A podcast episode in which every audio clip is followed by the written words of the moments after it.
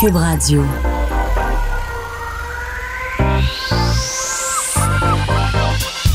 Même l'été, le midi, faut rester informé.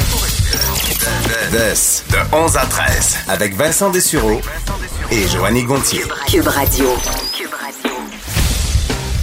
Bon mercredi, bienvenue euh, dans l'émission. Bonjour Joanie. Salut Vincent. Comment ça va? Ça va très bien, toi? Ça va très bien. On a, c'en est une humide. Écoute, j'ai marché pour m'en venir, là. Puis heureusement, j'ai une espèce de, d'ensemble pour prendre ma douche dans le lavabo, dans la chambre de bain de cube, déodorant, parfum.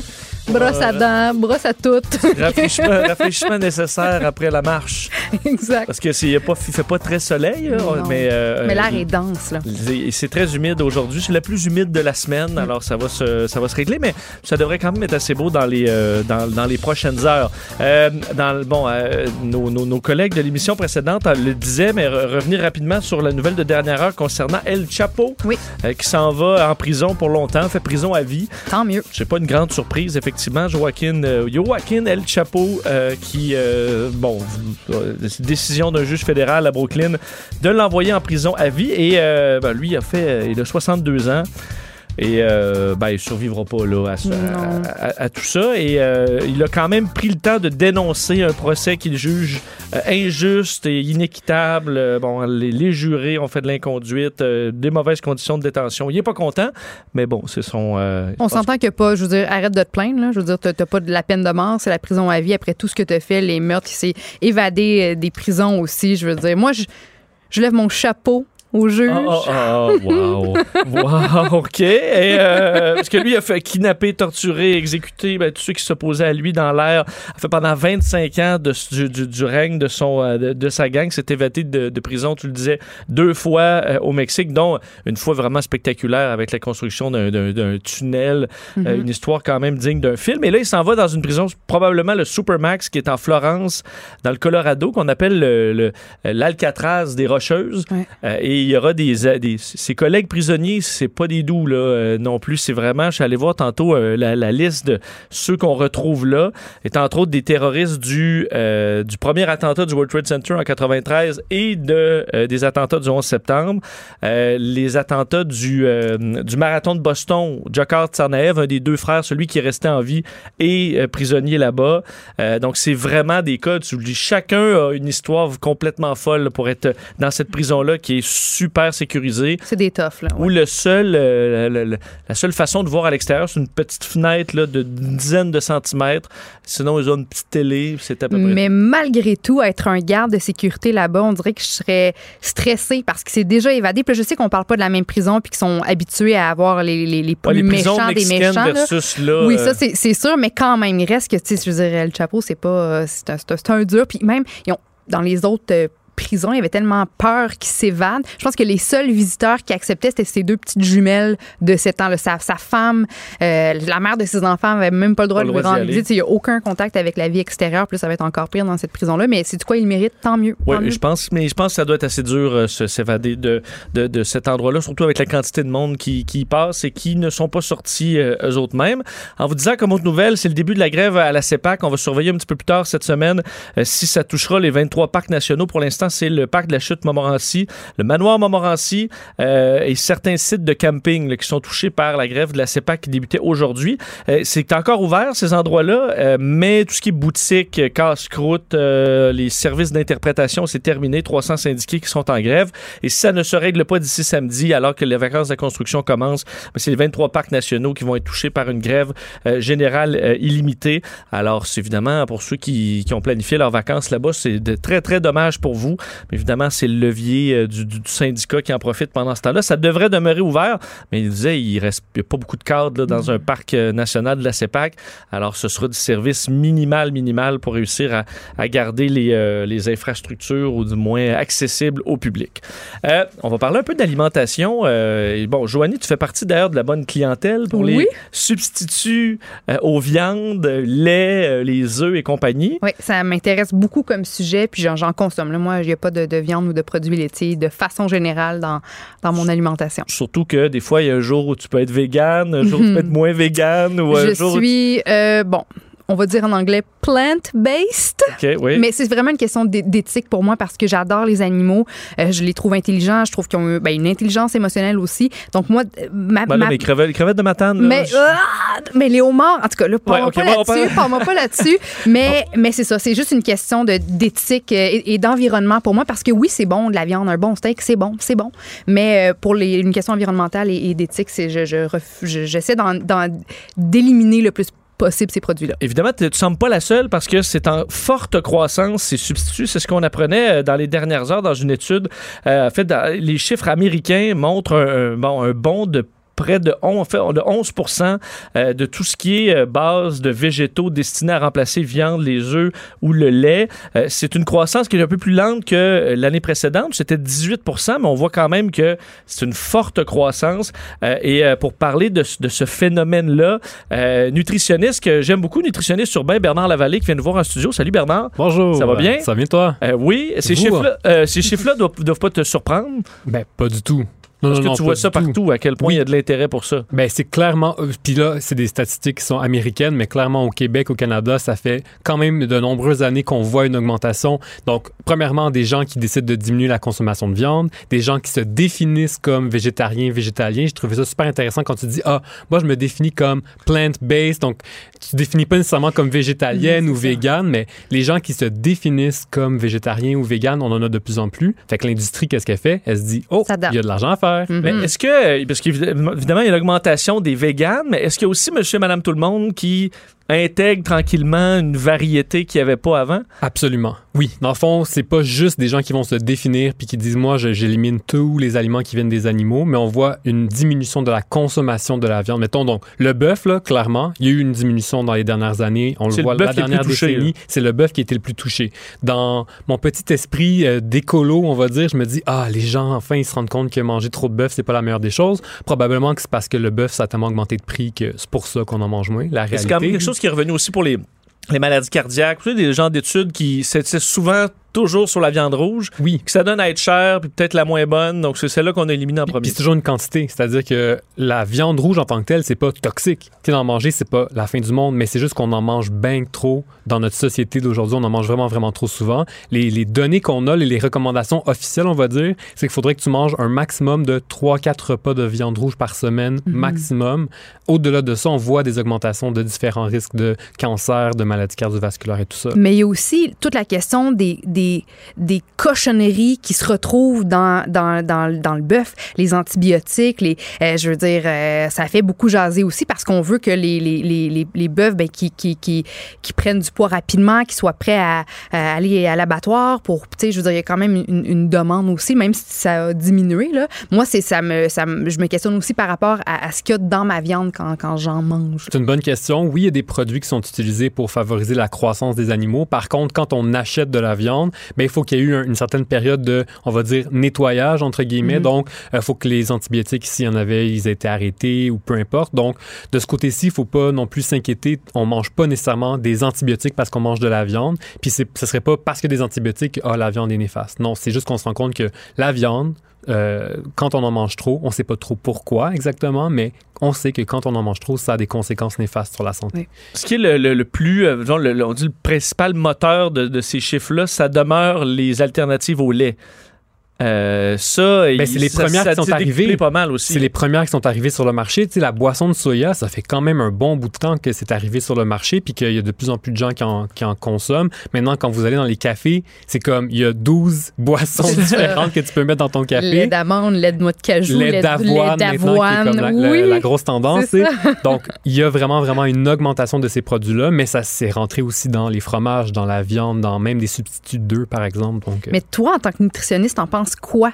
Des produits laitiers? Parce que moi, je, lis beaucoup sur le sujet, puis je comprends que je suis pas médecin ni nutritionniste, puis les, les, euh, j'écoute des témoignages d'individus qui sont pas non plus des Ça, c'est spécialistes. pas toujours de la science. là, Non, mais j'entends des histoires comme quoi quelqu'un qui était qui, était dans un état euh, dépressif, sans, sans trop savoir pourquoi, qui avait mal aux jointures, aux articulations, en coupant les produits laitiers, ben là, hop, après un mois ou deux, voyait vraiment des, des, des, des améliorations. Il y a beaucoup de les véganes qui disent ben t'es pas un veau, t'as pas d'affaire à boire du lait de vache, et ça crée de- de l'inflammation, y a du mucus, on devrait pas boire. Donc, je te, je te pose la question à toi. OK, il y avait 12 questions dans la question. Oui, mais c'est non, moi, un mais petit défaut que j'ai. Non, mais c'est parfait parce que c'est Mais peux-tu commencer par On n'est pas des première. veaux? Peux-tu commencer par celle-là? Parce que ça, là. Elle, je l'entends beaucoup. Ouais. Donc, On est le seul animal à boire du lait après qu'on n'est plus des bébés ou on n'est pas des veaux et tout ça. J'ai pas vu beaucoup d'animaux avec des iPads non plus. Eh, merci. OK. Bon. Voilà. Et on est aussi les seuls animaux à s'habiller, puis à cuire nos aliments, puis à manger plein d'autres affaires que Mhm. les autres animaux ne font pas. Donc, c'est pas un bon argument nécessairement. En fait, probablement que nous, on est des omnivores. Donc, on est fait pour manger plein d'aliments différents. Les populations sur Terre se sont adaptées à ce qui était disponible. C'est ça qu'on mangeait. Fait que probablement que d'être capable de consommer du lait ou des produits laitiers à l'âge adulte, ça a été un avantage pour des populations quand on sait que dans les centaines et milliers d'années en, en- en arrière, c'était quoi? C'est la famine qui était no- notre Mm. problème. Donc là, on avait un nouvel aliment, super. Mais on a continué à avoir cette espèce d'aura autour des produits laitiers et du lait. On le sait, donc dans le guide alimentaire canadien, dans ses différentes versions, nous disait, jusqu'à celle d'avant, qui nous disait chaque jour, tu dois boire un demi-litre de lait par jour si tu veux être en santé.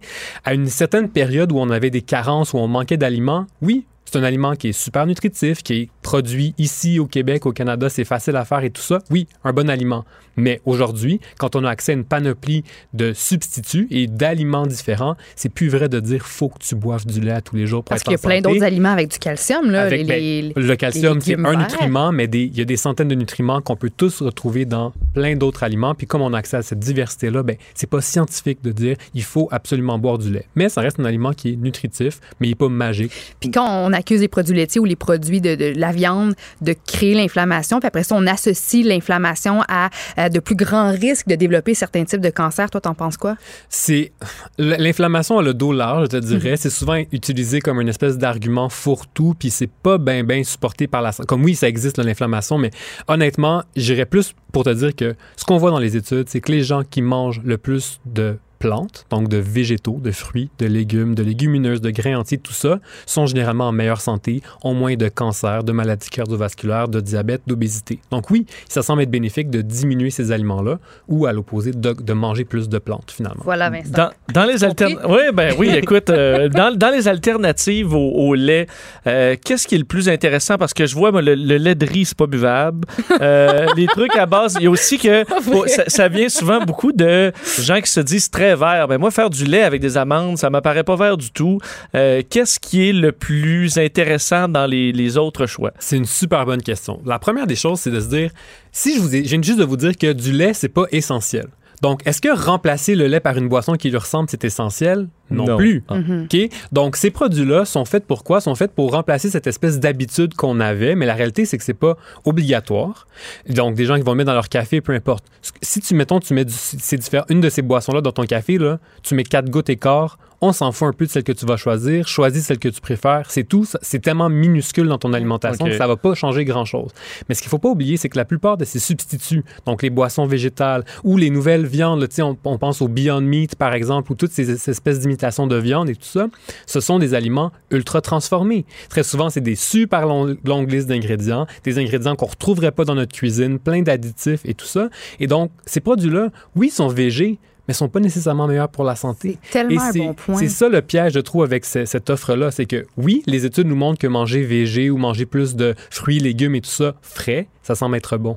Mais là, l'industrie s'est dit, ah ah, on va faire des produits végés parce qu'il y a plus de gens qui veulent manger végé. Mais c'est pas plus pas de bleuets et de carottes qu'on retrouve et qui nous ça. Ce qu'ils nous offrent, c'est des, des espèces de concoctions industrielles avec plein de transformations qui sont végés, fait qui ont l'air meilleurs, mais qui ne le sont pas nécessairement. J'avais lu un texte qui disait faut arrêter de vouloir prendre un produit animalier puis de, de créer ce- ce- son, euh, un substitut, copier, le, le copier exactement. C'est pas ça qu'on doit faire parce Du comme fromage. tu dis, du Mhm. fromage Mhm. puis du Beyond Meat, tout ça, là, c'est c'est vraiment un bon point.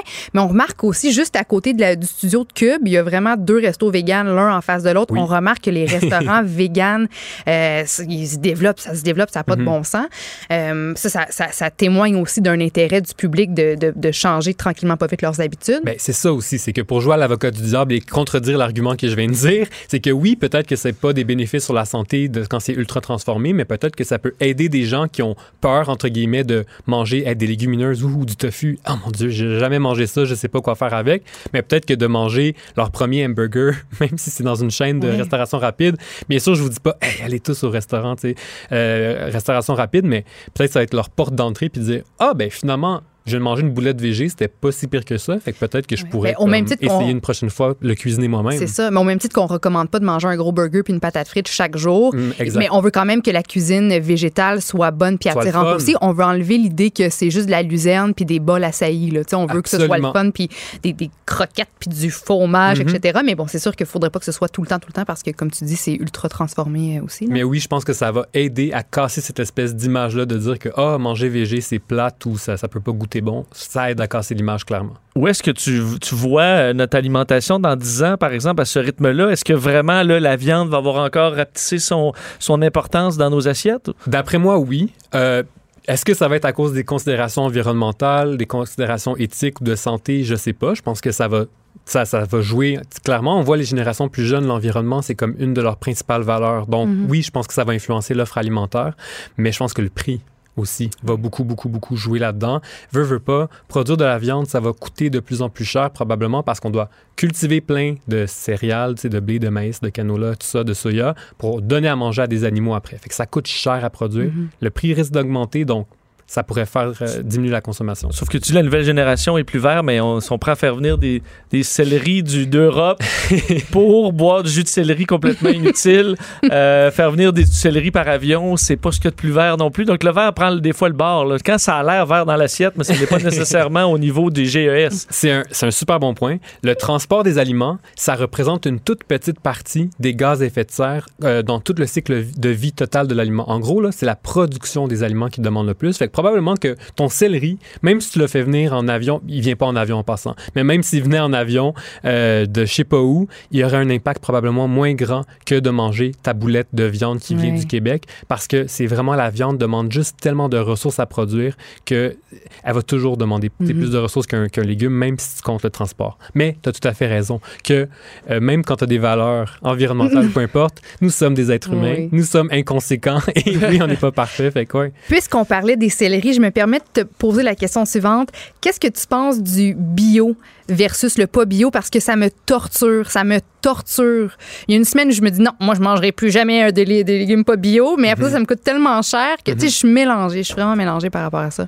Ça dépend pourquoi tu décides de manger bio. Donc, il semble y avoir des bénéfices d'un point de vue environnemental à manger bio. Donc, ça, ça a un impact moins grand sur la planète. Il semble avoir des bénéfices pour les agriculteurs parce que quand tu cultives bio, tu es moins exposé à des pesticides, donc euh, comme cultivateur. Donc, ça semble les aider d'un point de vue de leur santé. Mais nous, comme consommateurs, il semble pas y avoir de bénéfices sur la santé à manger bio versus pas bio. Les aliments bio sont pas plus nutritifs. Ils vont contenir, oui, moins de pesticides, mais au mini quantité qu'on consomme, c'est pas la fin du monde. Ah, Donc, c'est vraiment une question de pourquoi est-ce que tu décides de manger bio? Est-ce que c'est plus pour ta santé? Est-ce que c'est plus pour l'environnement? Puis après, tu fais le choix. Mais l'autre truc aussi, c'est si, mettons, tu te mets à manger moins de viande, par exemple, crois-moi bien que ta facture d'épicerie va Mhm. diminuer de moitié. Et là, tu vas peut-être être capable de te payer ce bio-là. Est-ce que ça devient, euh, pour terminer là-dessus, est-ce que ça devient pesant de devoir toujours défaire des mythes, puis des mythes, puis des mythes, puis des mythes, que les gens embarquent dans n'importe quoi? C'est ma job. Ouais. Fait que je suis tellement habitué. Puis c'est, c'est- je trouve ça fascinant parce que tout le monde a les mêmes questions. Tout le monde a les mêmes préoccupations. Donc, veux pas, pour moi, c'est devenu un peu facile parce que je sais très bien toutes les questions C'est que les gens ça. vont me poser. Mais je trouve ça fascinant parce que je me dis, d'où viennent ces mythes? D'où viennent ces questionnements-là? Comment ça se fait que tous les êtres humains que je rencontre au Québec qui me posent des questions, c'est toujours la même chose qu'ils me posent? Il y a quelque chose Mhm. d'intéressant là-dedans, je trouve. Bon, ben, au, moins, on- au moins, on est content qu'il y en ait qui- comme toi. on aurait pu parler euh, pendant deux heures. là. Moi, ça me fascine tellement. J'aurais pu Ben, continuer, mais t'es bon, te t'es- vulgarises, t'es super intéressant. Merci. Ben, nutritionniste urbain Bernard Lavallée, merci infiniment de Merci nous voir. beaucoup. Cube Radio. De, de 11 à 13. Pour nous rejoindre en studio, 187 Cube Radio. 1877 827 2346. On va parler musique avec André Péloquin de Disque Dur. Salut André. Bonjour Vincent. Ça va bien? Ça va super bien. Euh, oui, écoute, on a une belle semaine encore. Euh, je voyais ce soir parce que je voulais peut-être aller voir les feux d'artifice à Montréal qui annonçaient beau. Et Mhm. tu nous parles de cinéma en plein air. Oui, en effet, cinéma en plein air, euh, c'est dans, dans le parc de l'arrondissement 39 euh, rue Picasso. Si il y a de la pluie, ben malheureusement c'est annulé. On est désolé. C'est des projections en plein air qui sont sont organisées par la Caisse des Jardins euh, La Prairie. Ça commence à 21h ce soir, euh, pour la projection de ce soir, je veux dire. Et ce soir, c'est la projection d'un- film qui, ma foi, a marqué euh, l'imaginaire de plusieurs personnes pour différentes raisons. C'est Une étoile est née. C'est donc la version française de A Star is Born. C'est à la Prairie, comme je vous le disais. Et ben, c'est ça, c'est le fameux film rassemblant Lady Gaga à Bradley Cooper et qui, ont, qui ont tellement une telle chimie à l'écran et aux Oscars que c'est comme, oh, ils vont être en? Ouais, On ils.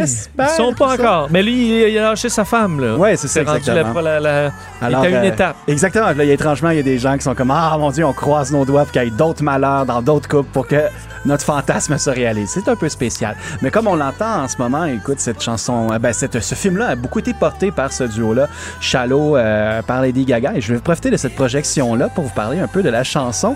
Et euh, est-ce que vous avez vu le film? Oui, Pas moi. moi je l'ai vu. Ouais. Parce que, en fait, tout le monde m'a dit c'est vraiment plate à mort.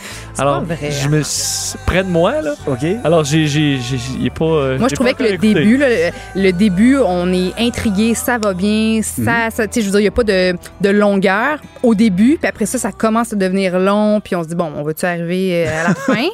Euh, ouais, mais j'ai pas, je veux dire, je l'ai regardé au complet, j'ai pas, j'ai pas trouvé pas ça désagréable, DVD, mais non, c'est ça. Puis, si je peux me permettre un mot sur le, la sûr. performance, Lady Gaga puis Bradley Cooper, c'est juste qu'à un moment donné, à chaque fois que euh, ils font la chanson sur scène, on dirait que c'est toujours la première fois et en même temps la dernière fois qu'ils vont se voir les deux. Je trouve que c'est un peu too much. La Lady Gaga qui varge sur son piano, puis là qui, qui regarde Bradley comme si elle voulait le frencher, euh, tu sais, intensément. À un moment donné, je trouve que ça va. Là. On a compris que vous aviez une belle chimie, que vous avez une belle chimie. À un moment donné, un on dose, puis faites votre chanson, sortez, quittez la scène, puis c'est ça.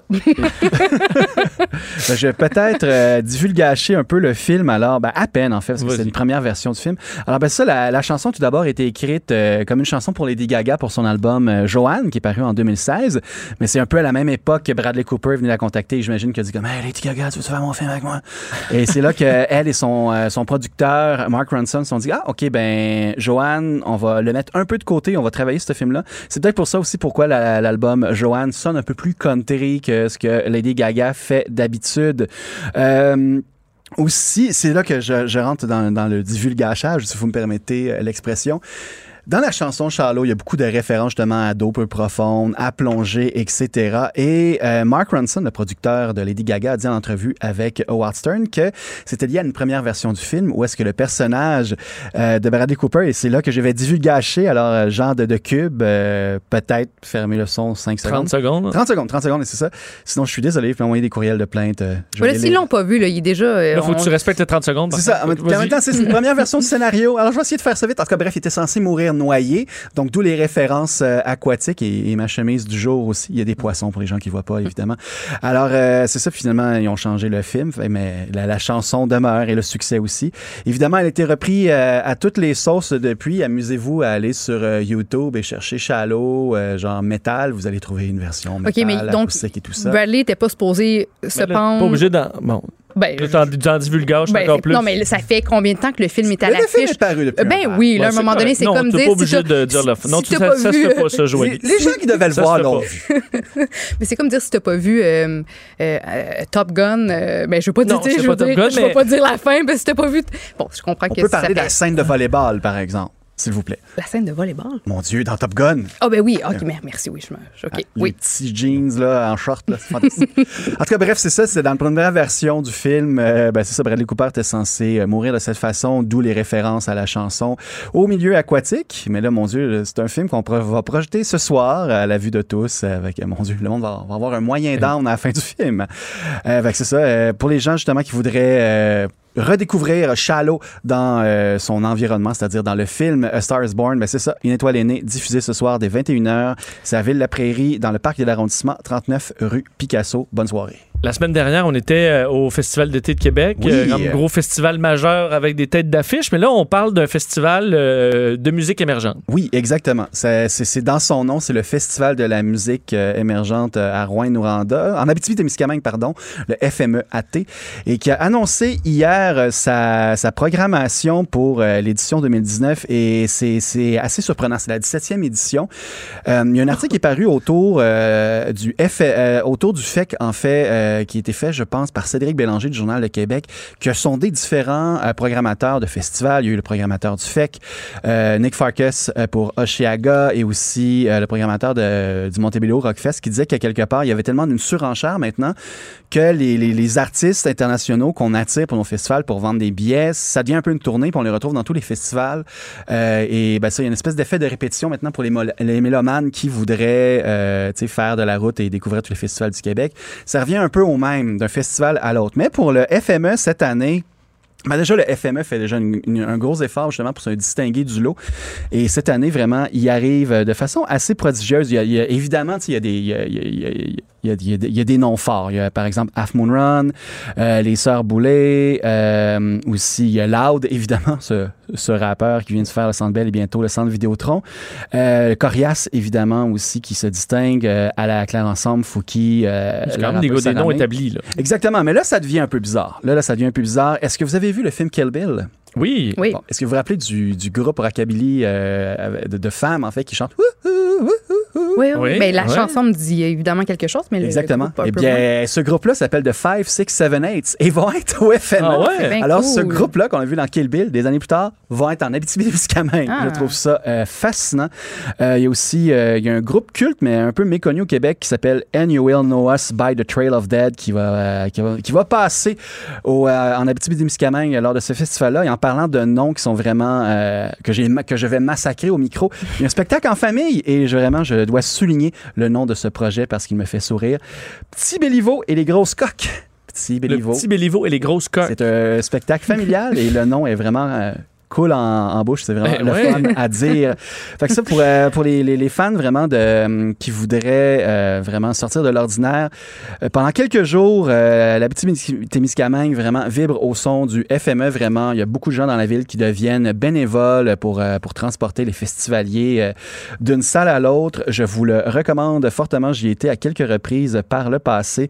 Et c'est ma foi, c'est une expérience en soi. C'est pas juste comme tu arrives sur un terrain et voici ton festival. C'est comme tu arrives dans une ville et la ville euh, s'approprie. exactement, exactement. Fait que je vous le recommande euh, euh, ben, fortement, sérieusement, chaudement. C'est du 29 août au 1er septembre. C'est pas mal le dernier festival avant la, la rentrée. C'est votre dernière chance de l'été d'avoir du plaisir.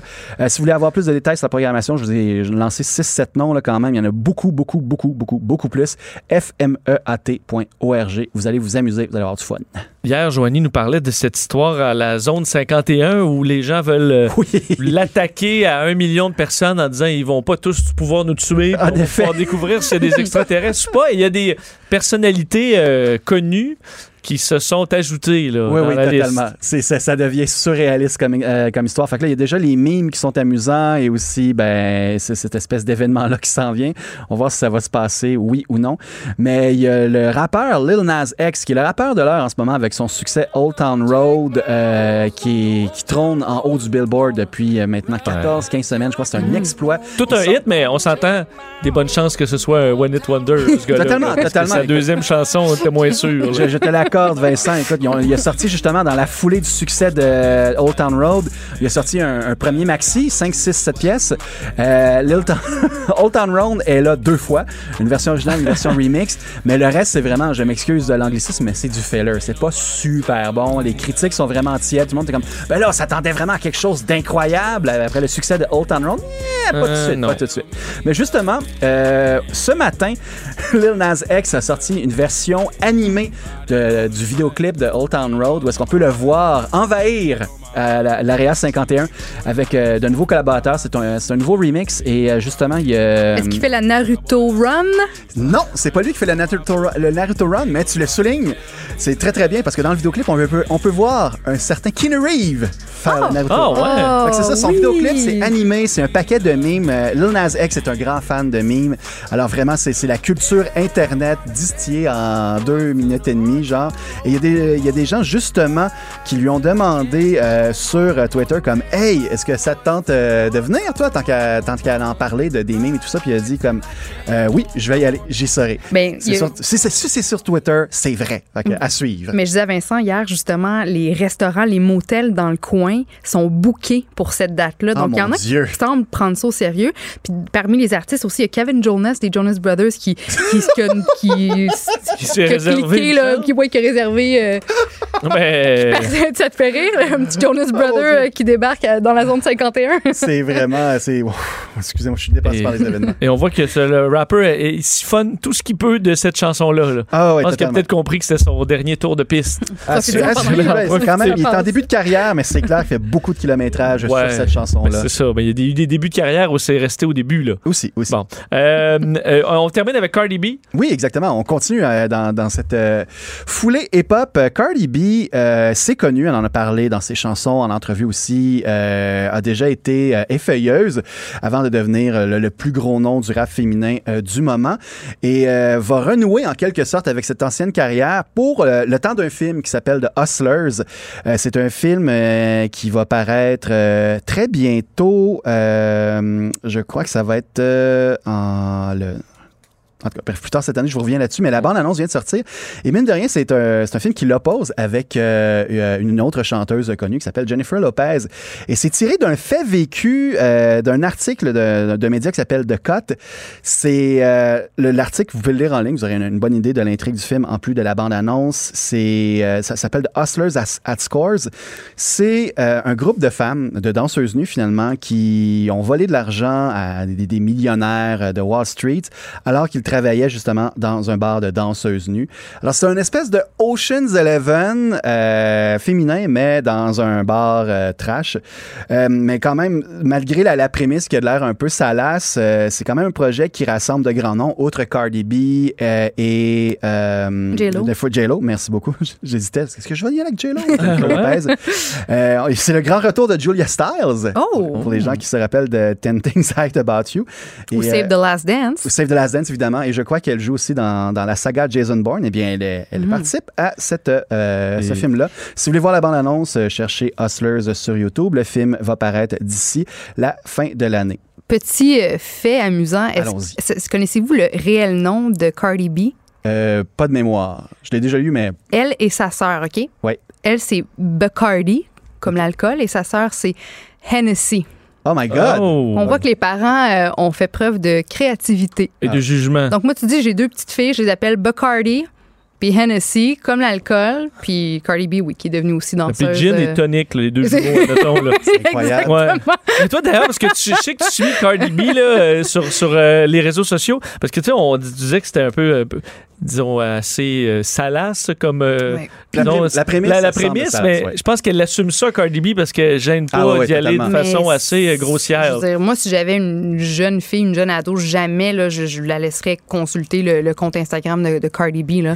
C'est est à moitié nue, elle sacre à chaque deux mots, elle parle de son corps, de, de ses parties intimes, de, de sexe. Je veux dire, c'est vulgaire. là. J'ai pas de problème à ce qu'une femme s'assume ou dévoile son corps puis s'accepte telle qu'elle est. J'ai, j'ai, j'ai pas, ça me dérange pas qu'elle Oui, oui. assume sa couleur pleinement, mais à un moment donné, c'est une plateforme publique. T'as des fans, des jeunes filles aussi qui te suivent. T'es vulgaire, ma grande. C'est pas un show de danseuse, là. C'est ton Instagram. Calmaté. Ah, c'est clair qu'elle n'a pas la même approche que Sarah-Jeanne Labrosse. C'est ça. c'est ça, je préférais. Si mes ça. enfants su- suivent euh, Sarah Jeanne et comme tu n'as pas de problème, ça va bien aller. Cardi B, tu Cardi. fais. euh, Bacardi. Ouais, c'est ça. Ouais, Ben une discussion à avoir avec euh, nos enfants euh, Bon. à ce sujet-là. C'est très intéressant. Merci, André. Merci. Ça fait plaisir. On se reparle demain. À demain. Jusqu'à 13, Vous écoutez DES de 11 à 13. Cube Radio. Ben, on est euh, pour l'été, euh, ben, on était à Québec la semaine dernière, on est de retour à, à- à Montréal et euh, ben, ce que, ce que je pense qu'une des plus belles choses, en fait, moi, je- évidemment à Montréal, pour habiter ici depuis quelques années maintenant, euh, mon plaisir d'habiter à Montréal est vraiment décuplé en été versus l'hiver. En hiver, euh, le plaisir est limité. On est casanier pas mal. C'est ça, Hein? on peut pas faire vraiment de raquettes ou de ski de fond ou de. Tu sais, t'as frette puis tu rentres dans le métro ou dans le tout des. Bon, L'été, c'est plus le fun parce qu'on peut marcher, on peut se promener. Et d'ailleurs, euh, euh, paraît un, un livre qui s'appelle Marcher à Montréal et ses environs, guide de voyage Ulysse, alors que certains sont peut-être à planifier leurs vacances euh, dans les prochaines semaines. D'ailleurs, euh, euh, si vous, bon, ceux ceux qui avaient prévu leurs vacances dans les parcs nationaux diront- décideront peut-être de rester en ville vu la grève qui approche. Et euh, ben, s'il y a une des belles choses à faire en ville, si vous passez vos vacances à Montréal, c'est de marcher la ville. Et pour avoir quelques conseils, voir un peu ce qu'il y a à faire dans notre métropole, est directrice des communications pour les guides de voyage Ulysse Geneviève Descaries est en ligne. Bonjour Geneviève. Bonjour à vous deux. Euh, je me dis, euh, évidemment, Montréal, euh, euh, moi, c'est une ville que j'aime beaucoup, mais dans la mesure où j'embarque pas dans ma voiture. Dès que j'embarque dans ma voiture, je déteste ça. Alors, voyager à pied, visiter à pied, c'est probablement la meilleure chose à faire quand on est à Montréal. Ben oui, absolument. Euh, surtout que je sais pas vous, mais moi j'ai souvent le réflexe de le faire à l'étranger ou dans une ville ailleurs quand je suis en voyage. Moi, c'est exactement ce que je fais. C'est ma partie préférée de juste partir sans trop savoir où je m'en vais. je, je me crée pas de plan. On part spontanément, puis on, on marche des heures et des heures durant. Puis je trouve que c'est la meilleure façon de rencontrer des locaux puis de prendre vraiment le pouls là, d'une nouvelle métropole. Je, trouve, je suis d'accord avec toi. Oui, tout à fait, c'est ça. On peut euh, découvrir les quartiers, découvrir euh, de la, ville de cette façon-là. Donc, ce guide-là, Marché à Montréal et ses environs, euh, c'est une nouvelle édition qu'on a remis à jour. C'est ça l'objectif, c'est de donner le goût autant aux résidents qu'aux visiteurs de passage, d'aller se promener, euh, puis de faire des, finalement de de, euh, de dire qu'on n'a pas besoin de faire des centaines de kilomètres pour s'évader aussi quelques heures, puis profiter des saisons. Bon, on parlait de, l'hiver, c'est peut-être moins motivant parfois, mais il y a des belles balades à faire aussi. Donc, on vous a donné des idées de, parcours de quelques heures finalement. Ça peut être autant des randonnées très urbaines, donc partir, descendre, je sais pas, la rue Saint-Denis, descendre jusque dans le Vieux-Port, euh, aller sur euh, Saint-Laurent, euh, profiter des, des braderies, faire la même chose, découvrir les quartiers au passage, le Myland, le plateau, descendre jusque dans le quartier chinois et plus bas, ou bien encore aller voir les parcs nature. On a huit beaux parcs nature sur l'île de Montréal. L'accès est gratuit. Il faut payer bon les stationnements, mais sinon c'est tout le temps gratuit. Il y a plein d'activités puis des beaux sentiers. Puis on se sent vraiment à la campagne. On est souvent au bord de l'eau. Il faut toujours rappeler que Montréal est une île. Des fois on l'oublie. Ben, On est je- comme pris dans notre les, les- justement entre les cônes oranges puis les rues barrées, mais Euh, Vous avez absolument est- raison. J'ai l'impression que des fois, notre euh, contact avec l'eau, ça a été la même chose un peu du côté de Québec, mais qui sont refaits. La promenade Samuel de Champlain, c'est magnifique. La baie de Beauport s'est améliorée aussi. Euh, donc, le, le contact se fait peut-être un peu plus. À Montréal, si on veut profiter de, de ça, du fait qu'on est sur une île, on peut, le, le fleuve est beau, euh, où vous nous suggérez d'aller se promener? Ah ben là, je vais y aller moi avec euh, mon coup de cœur euh, qui, est- qui, qui dure depuis des années. Je suis, moi, je suis une résidente de Hunsick, un quartier dans le nord de la ville, et justement, on a la chance d'avoir le parc nature de- du parc de l'île de la Visitation, qui est à proximité. Donc, c'est tout près du métro Henri Bourassa. Ça se fait facilement. D'ailleurs, toutes les balades qu'on a mis dans le guide se font, euh, sont accessibles en transport en commun pour la grande grande majorité, euh, même en vélo. Donc, euh, parc de la Visitation, on est au bord de la rivière des Prairies. Il y a quoi 8,8 kilomètres de sentiers où on peut euh, se balader. On est, c'est ça, le bord de la rivière, la plupart du temps, en pleine forêt, sinon, c'est vraiment tranquille, on se pense, euh, c'est ça, dans le bois, euh, plus dans le nord ou dans, dans une autre région du Québec. C'est assez étonnant. Euh, on vous a mis aussi dans le guide de tout le temps des bonnes adresses pour aller manger un petit morceau ou sinon s'arrêter, prendre des, des petites victoires pour aller se faire un pique-nique parce que ça, ça fait des, des super belles balades aussi peu coûteuses. Hein. La marche, autant c'est c'est très accessible, puis c'est c'est sain, c'est bon pour la santé, mais ça coûte pas cher, ça fait des belles sorties. Qu'on soit seul, en couple, avec nos enfants, euh, on passe ça avec un pique-nique, on se ramasse un peu de, de bouffe, on va marcher. On vous a mis aussi des endroits où on peut aller avec euh, les chiens, donc ceux qui ont, qui ont un animal de compagnie, euh, c'est toujours agréable. Donc c'est un mode de vie finalement un peu à- Oui. hein, de, de faire de la randonnée puis de, de se promener. On parlait, c'est un, c'est un mode de voyage, mais ça peut être un mode de vie au quotidien. Exact. Et nous, on, on parlait avec des voyageurs chez Ulysse, on a des librairies de voyage aussi, puis les gens nous disaient, oui, j'aime ça aller marcher, euh, je sais pas, en Corse ou en, euh, aller au, euh, euh, dans les montagnes, dans l'Himalaya, mais j'aime ça commencer aussi par explorer mon territoire, mon environnement rapproché, donc de partir euh, faire une balade dans les ruelles de Montréal, par exemple, euh, faire la promenade, euh, mont- comment il l'appelle, fleuve montagne, euh, qui a été développé là, il y a quelques tout récemment, je pense que l'année passée. Donc, il y a des vraiment des panneaux avec euh, des repères visuels là, sur les lampadaires. Ça part du vieux Montréal. On part du fleuve, littéralement, puis on se rend jusqu'en haut du Mont-Royal. C'est une super belle marche. Ça fait vraiment une, une belle randonnée. Fait que, euh, oui, vraiment, il y a toutes sortes de, de- de possibilités. Geneviève, je sais qu'à l'automne, il y a- il y, a plusieurs euh, gens d'Asie qui viennent profiter des couleurs chez nous, à Montréal, entre autres. Est-ce que vous, ben, il y a une saison que vous recommandez plus pour, pour marcher à travers Montréal? Là, je parle en termes de, de beauté des lieux, euh, euh, ou est-ce que pour vous, euh, les, les quatre saisons nous offrent, nous en offrent autant? Ben, chaque sa- saison a sa particularité, mais c'est sûr, effectivement, que l'automne, avec tous les, les coloris flamboyants là, des arbres, c'est souvent pour beaucoup de gens, pour les randonneurs, la saison idéale pour aller se balader. C'est plus frais, on a moins chaud, des journées comme aujourd'hui plus collantes, plus humides. C'est peut-être moins agréable, si on veut, mais encore là, tu sais, dans les parcs, il y a des jeux d'eau. Partout à Montréal, il y a beaucoup d'activités gratuites aussi, puis on s'arrête euh, prendre une crème glacée. ou euh, Donc, euh, moi, je pense qu'à chaque saison, chaque saison a son charme. L'hiver, avec une petite neige, ça peut être vraiment très agréable, ça peut être romantique. Euh, on profite de l'air pur aussi, peut-être plus vivifiant que justement l'air plus saturé d'humidité de l'été. Euh, on parlait de l'automne. L'automne, on peut voir aussi peut-être plus d'animaux quand on sort un petit peu de la ville, tu sais, voir des, des cerfs de Virginie, euh, voir des, des, des petits euh, des petits euh, se promener dans la forêt. C'est ça aussi, c'est d'être à l'affût puis de avoir un peu le sens de l'observation aiguisée puis de, de décrocher, hein, de prendre le temps. Ça va tellement vite.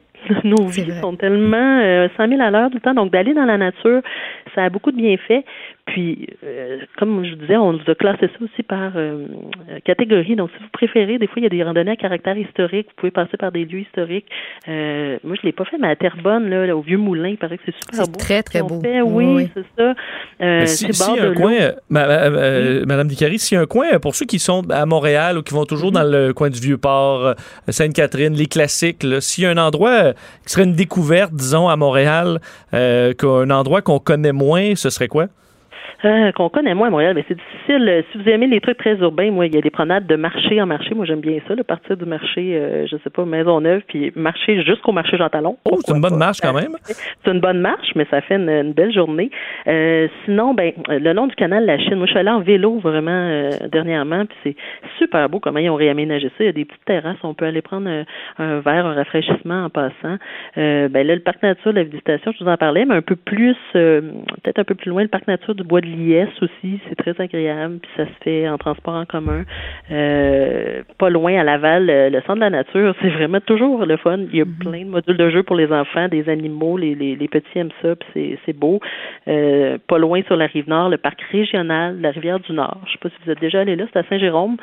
C'est sur le bord de la rivière, on se promène vraiment collé au bord de l'eau. Il y a des grandes roches, on peut pique-niquer. Euh, il y a 30 kilomètres de sentiers aménagés. euh, donc, euh, on vous met aussi tout le temps les indications, justement, euh, comment se fait l'accès, euh, si c'est aménagé, accessible avec justement votre animal pour les personnes à mobilité réduite, par exemple, les autres activités qui sont là. Donc, Montréal, moi, les parcs nature, c'est mon, euh, mon coup de cœur. Puis, redécouvrir la ville aussi du côté plus urbain. Moi, la, la nouvelle dont je vous ai parlé, le promenade de fleuve-montagne, j'ai fait ça l'été dernier. On était une gang, bon, c'était pour le boulot, mais partir du centre-ville, monter le Mont-Royal complètement jusqu'au sommet. Super belle marche de 2-3 heures, très agréable, puis on redécouvre notre ville euh, avec un œil différent. Ben, On se procure euh, marché à Montréal et ses environs. guide Ulysse, un gros merci de nous avoir parlé aujourd'hui, Geneviève. Ça fait plaisir, bonne journée. Au revoir. Geneviève Descaries, directrice des communications pour les guides de voyage Ulysse. Et rappelez au vélo que euh, je comprends que vous, souvent, vous dites, bon, vous êtes vert et tout ça, puis vous prenez la place, mais il y a des piétons aussi. Puis euh, il y a quelques fois où c'est les, vélos qui font peur aux piétons là, de temps en temps. Puis je, je comprends que vous dites c'est moi qui est maître de la route, mais c'est parce que je suis piéton. Là. Puis c'est un cycliste pressé qui se rend au boulot, là. un petit Lance Armstrong au Ça centre-ville, ça, fait ça. peur. Ou en Bixi, ou au poids, que- au poids que ça pèse, un Bixi dans le, dans le flanc. là. Euh, alors, des fois, juste calmer un petit peu les, les ardeurs, puis ça va, ça va bien aller. C'est l'été, c'est l'été pour tout le monde. Vincent n'a pas choisi Joanie Gontier comme co-animatrice pour rien. Avec 28 000 abonnés Instagram, hey, ça fait 28 000 bonnes raisons d'écouter l'émission. De, de 11 à 13, avec Vincent Dessureau et Joanie Gontier. Cube Radio. Le buzz de Vincent Dessureau. Dans l'actualité, euh, il y a un truc euh, euh, que j'ai trouvé assez fascinant relié à Elon Musk, qui est un personnage assez régulier dans l'actualité, disons un peu techno. C'est lui qui est derrière SpaceX, derrière Tesla. Mais Elon Musk avait un projet un peu, en fait, très secret et mystérieux depuis 2017. C'est Neuralink. C'est une, une petite entreprise, enfin un start-up qui a pour but de euh, d'avoir et de développer une interface humain-machine, de sorte que tu pourrais toi-même avec ton cerveau contrôler des machines ou améliorer le corps en y ajoutant de l'intelligence artificielle, devenir une espèce d'humanoïde euh, entre l'homme et la machine. OK? Ton cerveau qui contrôle une autre machine. Ou, ben, ça? ou de- d'ajouter des fonctions à ton cerveau, à toi. Donc, d'implanter. Ben, effectivement, ça, ça inquiète. euh, et on n'en savait pas beaucoup. Et hier, euh, il y a eu un point de presse de- d'Elon Musk et de ses, ses partenaires sur le travail de Neuralink. Et ce qu'on comprend, c'est que euh, bon, le- le- la première étape de ce que veut faire cette, ce start-up-là, c'est de euh, soigner certaines maladies. Euh, donc, entre autres, le, le- bon, des traitements au cancer, maladie de Parkinson, ou par exemple ceux qui ont des, euh, des déficiences visuelles, auditives, ou qui auraient, par exemple, euh, moi, l'épinière sectionnée, là, avec des puces, tu es capable de te plugger euh, d'une façon qui serait, qui serait positive en t'implantant euh, des, euh, des- de petits fils et des électrodes dans le cerveau grâce à un robot neurochirurgical qu'ils ont développé qui est capable de d'insérer, on dit, six fils par minute et qui est capable, euh, qui a pour objectif de faire ce qu'on appelle un, une dentelle neurale. OK? Euh, alors, c'est toutes sortes de petits filaments qu'on va aj- ajouter dans le cerveau dans le but de te lier à des, euh, des ordinateurs, par exemple. Pour l'instant, le lien doit se faire par euh, une plug USB. Donc, c'est pas. c'est pas. On n'est pas encore là. Tu te plugues le soir en te couchant? ou- Ouais, t'as genre un petit plug dans, dans la tête, puis tu te plugues à l'ordi Oui. avec un USB. Euh, c'est peut-être pas l'idéal. On le fait pour l'instant des tests sur les rats. D'ailleurs, euh, Elon Musk s'est échappé parce que semble qu'on ne devait pas dire qu'on a fait un test sur un, un- un singe. Et entre autres, un singe qui aurait pu, c'est ce que Elon Musk dit, contrôler un ordinateur par la pensée grâce à ces implantations dans le cerveau. Euh, on, on comprend donc peu comment ça marche. Il dit pour vraiment avoir des applications très euh, efficaces, ça prendra beaucoup de temps. On n'est pas encore à avoir vraiment un système humain-machine, mais ça vient de ce qu'on appelle le transhumanisme, qui est une, euh, une philosophie de pensée qui, semble-t-il, court beaucoup euh, dans la Silicon Valley. C'est-à-dire que, euh, on sait, Elon Musk fait partie de ceux comme Bill Gates et d'autres qui ont peur de l'intelligence artificielle parce qu'il dit un jour, est-ce qu'on pourrait se faire détruire par, Par les robots. les robots?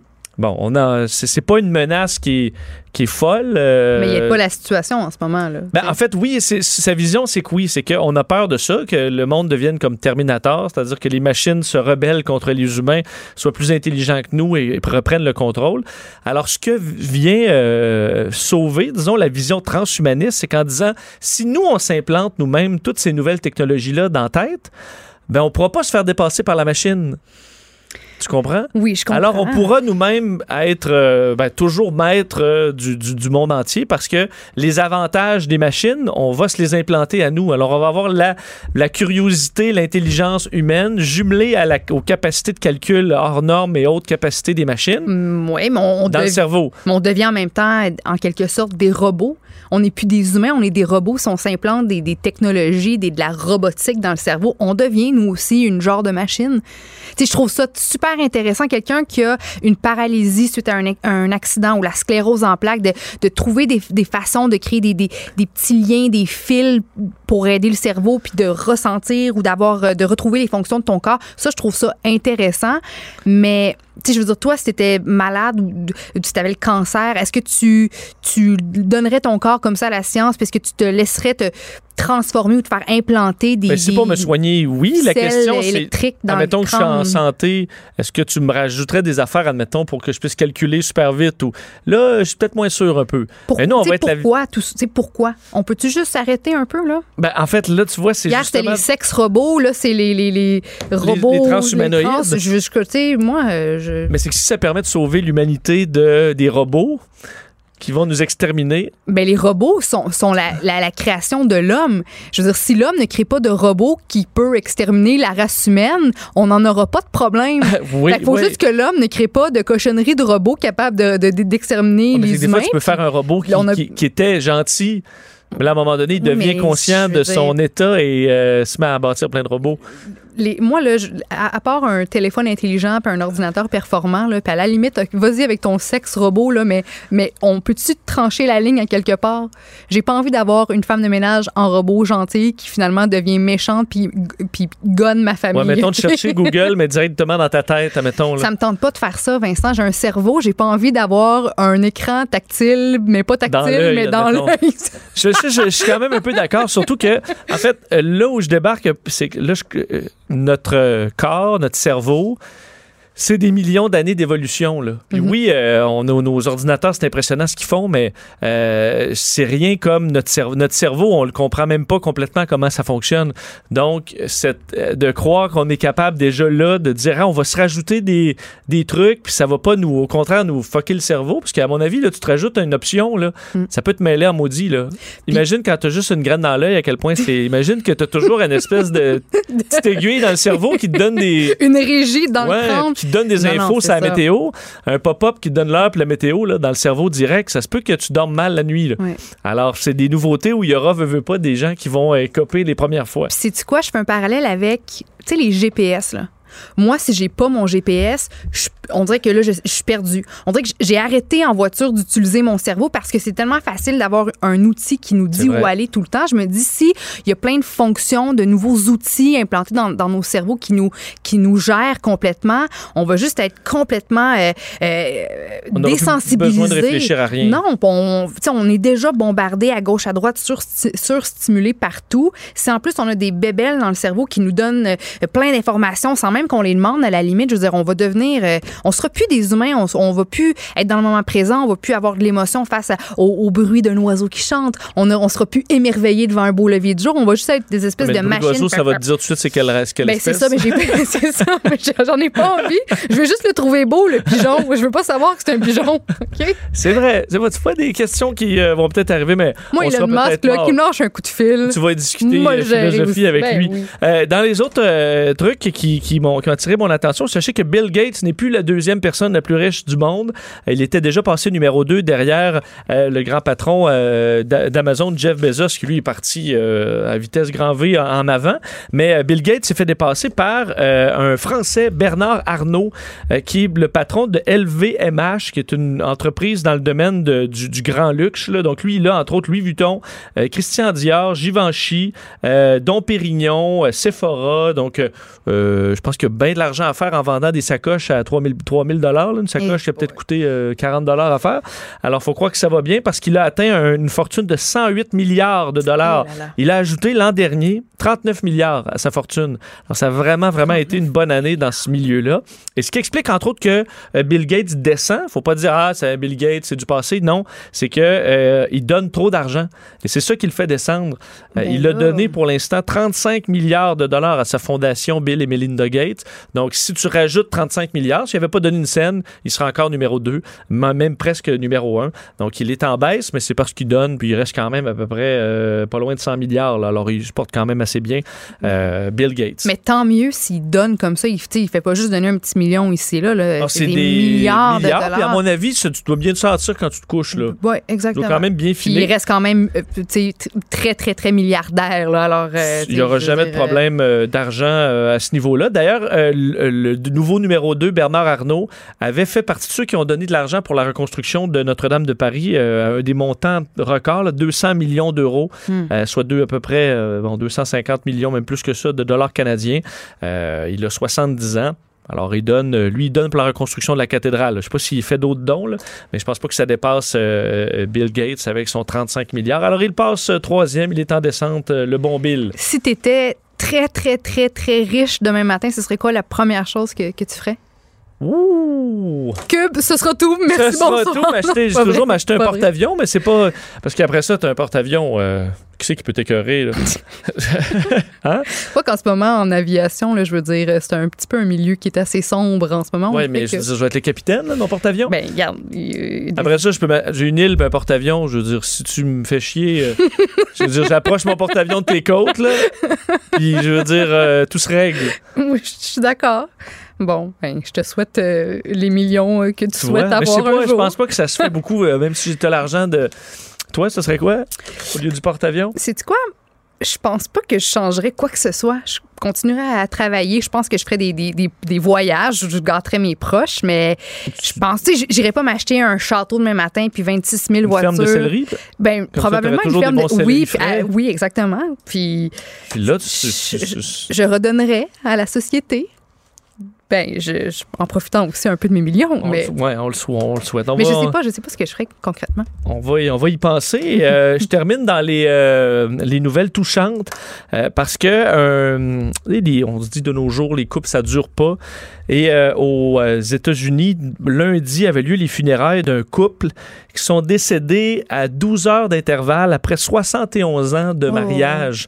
Un phénomène qu'on appelle un peu le, le- syndrome du cœur brisé, c'est-à-dire quand un proche euh, peut décéder ou n'importe quel choc, ça donne une espèce de boost au cœur qui peut causer une crise cardiaque. Alors, c'est un peu ça qui semble être arrivé euh, dans le cas de Herb- Herbert de l'Aigle, 94 ans, et Marilyn Francis de l'Aigle, 88 ans.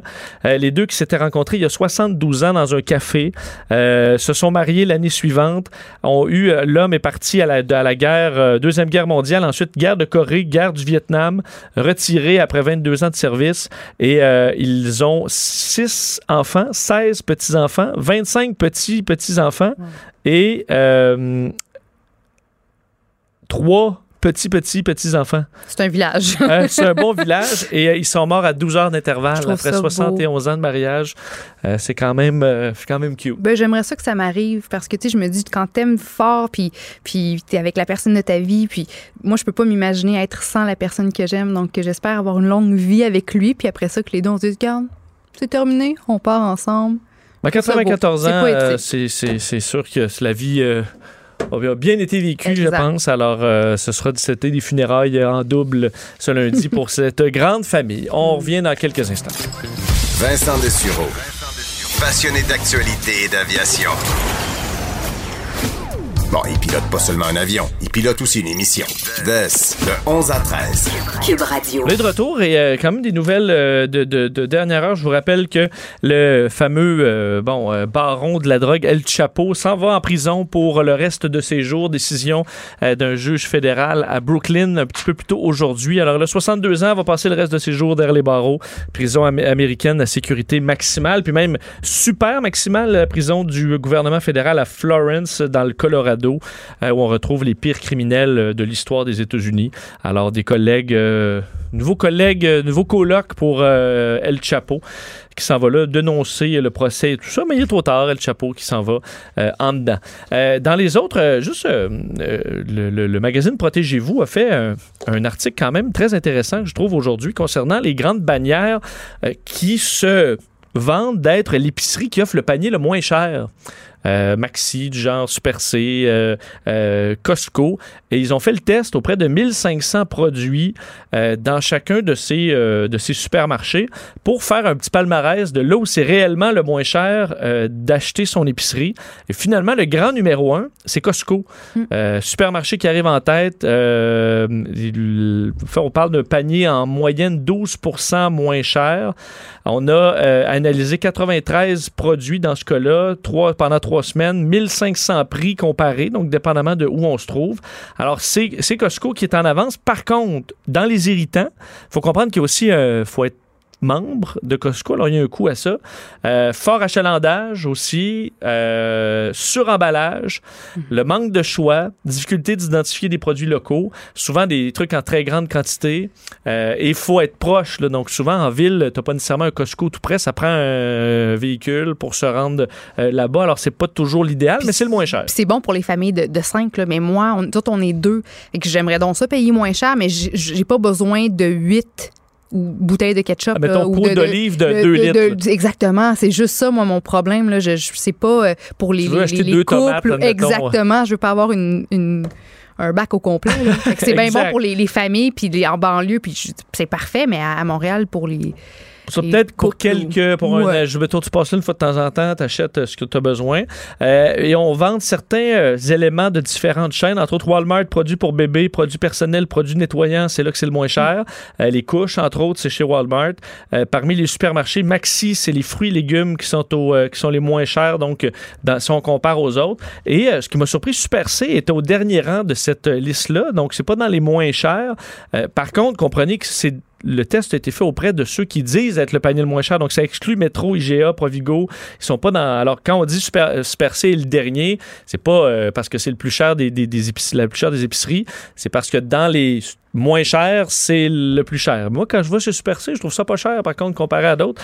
Mais euh, ils ont les, les ont mis quand même au dernier rang. Là, vous pourrez lire euh, l'édition complète dans le, le Protégez-vous, quand même intéressant parce que euh, aller à l'épicerie, ça coûte vraiment cher maintenant. Alors, pour ceux De qui veulent faire cher, des, ça plus, coûte de là. plus en plus cher. Alors, pour des familles, d'essayer de trouver l'endroit où c'est le moins cher, ben, vous pourrez, selon vos besoins, trouver ces réponses-là dans le Protégez-vous. Euh, on a parlé dans les derniers jours de démographie hein, au Québec. On a eu d'ailleurs des invités euh, là-dessus qui parlaient du vieillissement de la population euh, au Québec, de l'évolution de la population québécoise. Et ce qu'on remarquait, entre autres, c'est que le portrait dans les régions n'était pas nécessairement le même qu'en ville. On voit, il y a beaucoup d'effets, le vieillissement euh, compensé à certains endroits par l'immigration, euh, dans d'autres endroits un peu moins. On comprend que dans certaines régions du Québec, ben, c'est une des régions qui seront vieillissantes. Évidemment, c'est vu comme étant, euh, comme étant quelque chose de négatif. On veut ramener des jeunes dans les régions et c'est pas, c'est loin d'être fait. Et ça a semblé irriter un peu le député de Rimouski, qui est porte-parole du Parti québécois justement pour les aînés, le développement régional et la ruralité, de voir qu'on voit ça vraiment comme du négatif toujours, le vieillissement de la population. On le rejoint pour réagir à ces, toutes ces nouvelles données sur où s'en va le Québec au niveau démographique. Carole Lebel est en ligne. Monsieur Lebel, bonjour. Oui, bonjour. Vous allez bien? Oui, ça va très bien. Très Euh, beau. Votre, votre, euh, vous êtes un peu irrité par la façon dont on décrit le, le vieillissement de la population comme toujours quelque chose de, de très négatif? Ben, je suis un peu tanné d'entendre ça. C'est comme, euh, on dit, euh, on le dit comme aux vieux, là, ben, vous êtes vous êtes vieux, vous êtes, euh, euh, vous êtes, un passif. euh, on, a, on a des problèmes dans notre région. Il y a trop de vieux dans nos régions. C'est, quoi ça, ce message-là qu'on, donne aux aînés? C'est, pas un problème de vieillir. euh, on va tous vieillir. C'est quoi, là, faut-il rendre coupables les ceux qui vieillissent de, participer à la dévitalisation des régions? Moi, je, je suis tanné d'entendre ça comme un problème. Le vieillissement de la population, là, dans le Bas-Saint-Laurent, on est rendu à une personne sur quatre qui a 65 ans et plus. Je dis à l'ensemble du Québec, là, attendez, vous autres, dans 10 ans, dans 10 ans, vous allez arriver à ça, 10, 15 ans, vous allez arriver à ça. Fait que là, là, on devrait plutôt regarder qu'est-ce qu'on peut faire dans des régions comme les nôtres, comment on peut adapter nos communautés au vieillissement de la population, plutôt que de traiter ou se dire que c'est un problème qui, euh, qui a pas de fin, parce qu'en bout de ligne, ce qui va arriver, c'est que on devra fermer des villages dans les régions, on devra Donc, vous voyez ça- puis les envoyer dans les CHSLD. Vous voyez ça comme une opportunité, en fait, comme un défi à dire, ben, euh, travaillons sur nos régions, euh, comme, ben, je veux pas dire comme banc d'essai, mais essayons de faire le mieux avec les régions actuellement parce que ce sera le, le scénario de, de tout le Québec dans les prochaines années. Ben, c'est exact. Puis, il faut voir les aînés comme un. Pas voir ça comme un passif. Moi, je vois dans mes villages, là, des villages de 300-400 euh, habitants ici autour, là, des beaux villages. Quand j'arrive là, euh, il y a des activités, des carnavals, des festivals d'été, toutes sortes d'activités. Euh, les bénévoles, c'est souvent des aînés. Euh, c'est des aînés qui sont impliqués puis qui sont continués à être impliqués avec les plus jeunes. Euh, ils sont ils sont pas en train de, de, de, de, de rester chez eux puis de, de non, ils sont c'est des villages dynamiques encore. puis les aînés continuent à bâtir leur village. Il faut voir ça comme un, un- un actif. Maintenant, le problème de ces aînés-là, c'est que depuis la réforme Barrette, entre autres au niveau de la santé, ben, les services de santé dans nos communautés rurales, ben, ça a été beaucoup centralisé en ville. Quand tu n'as plus de services de santé proches, puis tu es, aîné, puis tu as peut-être des problèmes, des, maladies qui arrivent, c'est normal, puis tu n'as plus un service de santé très près, ben, tout ce qui te reste à faire, c'est de déménager en ville. Pour moi, l'aspect euh, service de proximité en santé, c'est important. Mais pas juste en santé. Quand le dépanneur du coin ferme, puis t'as pas t'as pas accès à des épiceries, puis que le transport en commun, tout ce que tu as comme transport, c'est de partir le matin puis de revenir le soir. Tu sais, je faisais la blague, si tu pars d'un village comme ici, Esprit Saint, dans le Haut-Pays, puis tu viens faire l'épicerie à Rimouski, si tu reviens le soir, ben, tu n'achètes pas de crème, euh, crème glacée. Non, effectivement. Fait qu'il y a un problème. Comment on fait pour adapter notre- nos, nos- nos régions? Comment on fait pour améliorer le système de transport? Comment on fait pour donner des services de santé à proximité de ces villages-là? Ben là, il y a des questions à, à faire, puis il y a des, un choix de société à faire. Monsieur Lebel, bon, moi de mon côté, je veux dire, je, vois pas euh, le vieillissement de la population comme quelque chose de négatif, mais comme bien des gens, j'ai l'impression il y a quand même une inquiétude face au vieillissement parce que plus on est vieux, plus on, court des risques de souffrir de certaines maladies. On sait que l'Alzheimer va toucher beaucoup d'aînés au cours de la prochaine décennie, donc je pense que le problème ou l'inquiétude, du moins, est, là-dedans. Ben, c'est sûr que en vieillissement, euh, il y a des on peut certaines maladies comme l'Alzheimer, donc il y a des maladies comme ça, mais il faut voir aussi que il y a des aînés actifs. Il y a des aînés qui seraient prêts euh, à aller dans les écoles, rencontrer les plus jeunes. Il y a des aînés qui seraient prêts à participer, à faire du mentorat auprès de jeunes entrepreneurs, auprès d'organismes. Des aînés, là, ils sont pas sur Mais, le carreau. mais n'empêche que ça va prendre des ressources quand même pour faire face à ce vieillissement-là et à ces problèmes de santé qui risquent d'être de plus en plus nombreux. Il est là le problème si on a moins de jeunes ou moins de personnes qui souhaitent aller travailler dans les régions pour, pour prêter main forte à ce vieillissement. Ben c'est ça. On n'a pas le choix de, de trouver des solutions pour, pour mettre sur pied davantage de ressources. Ben, c'est pour ça qu'il faut avoir une vision plus large. Euh, bon, faut se dire, bon, les aînés, arrêtons de voir ça comme un problème, voyons ça comme un défi. Comment on peut faire, faire en sorte que les aînés de nos villages soient pas obligés par manque de transport, manque de services euh, de proximité, soient obligés de transférer en ville, dans les mêmes quartiers, puis s'isoler parce qu'ils n'ont plus de famille, puis de tranquillement mourir d'ennui. C'est, un peu ça. là. Comment on fait pour les garder dans, dans, les, dans les municipalités? C'est d'emmener des services de proximité. Mais pour ça, c'est vrai qu'il faut que des jeunes viennent s'installer. C'est vrai qu'il faut qu'il y ait une dynamique, locale. Il faut faire du développement. Mais là, il faut, faut se donner des vraies stratégies de développement, puis donner les mêmes, les mêmes chances à ces municipalités-là. Quand les municipalités sont pas euh, couvertes, il n'y a pas de couverture Internet haute vitesse. On le sait, là, l'avenir est au numérique.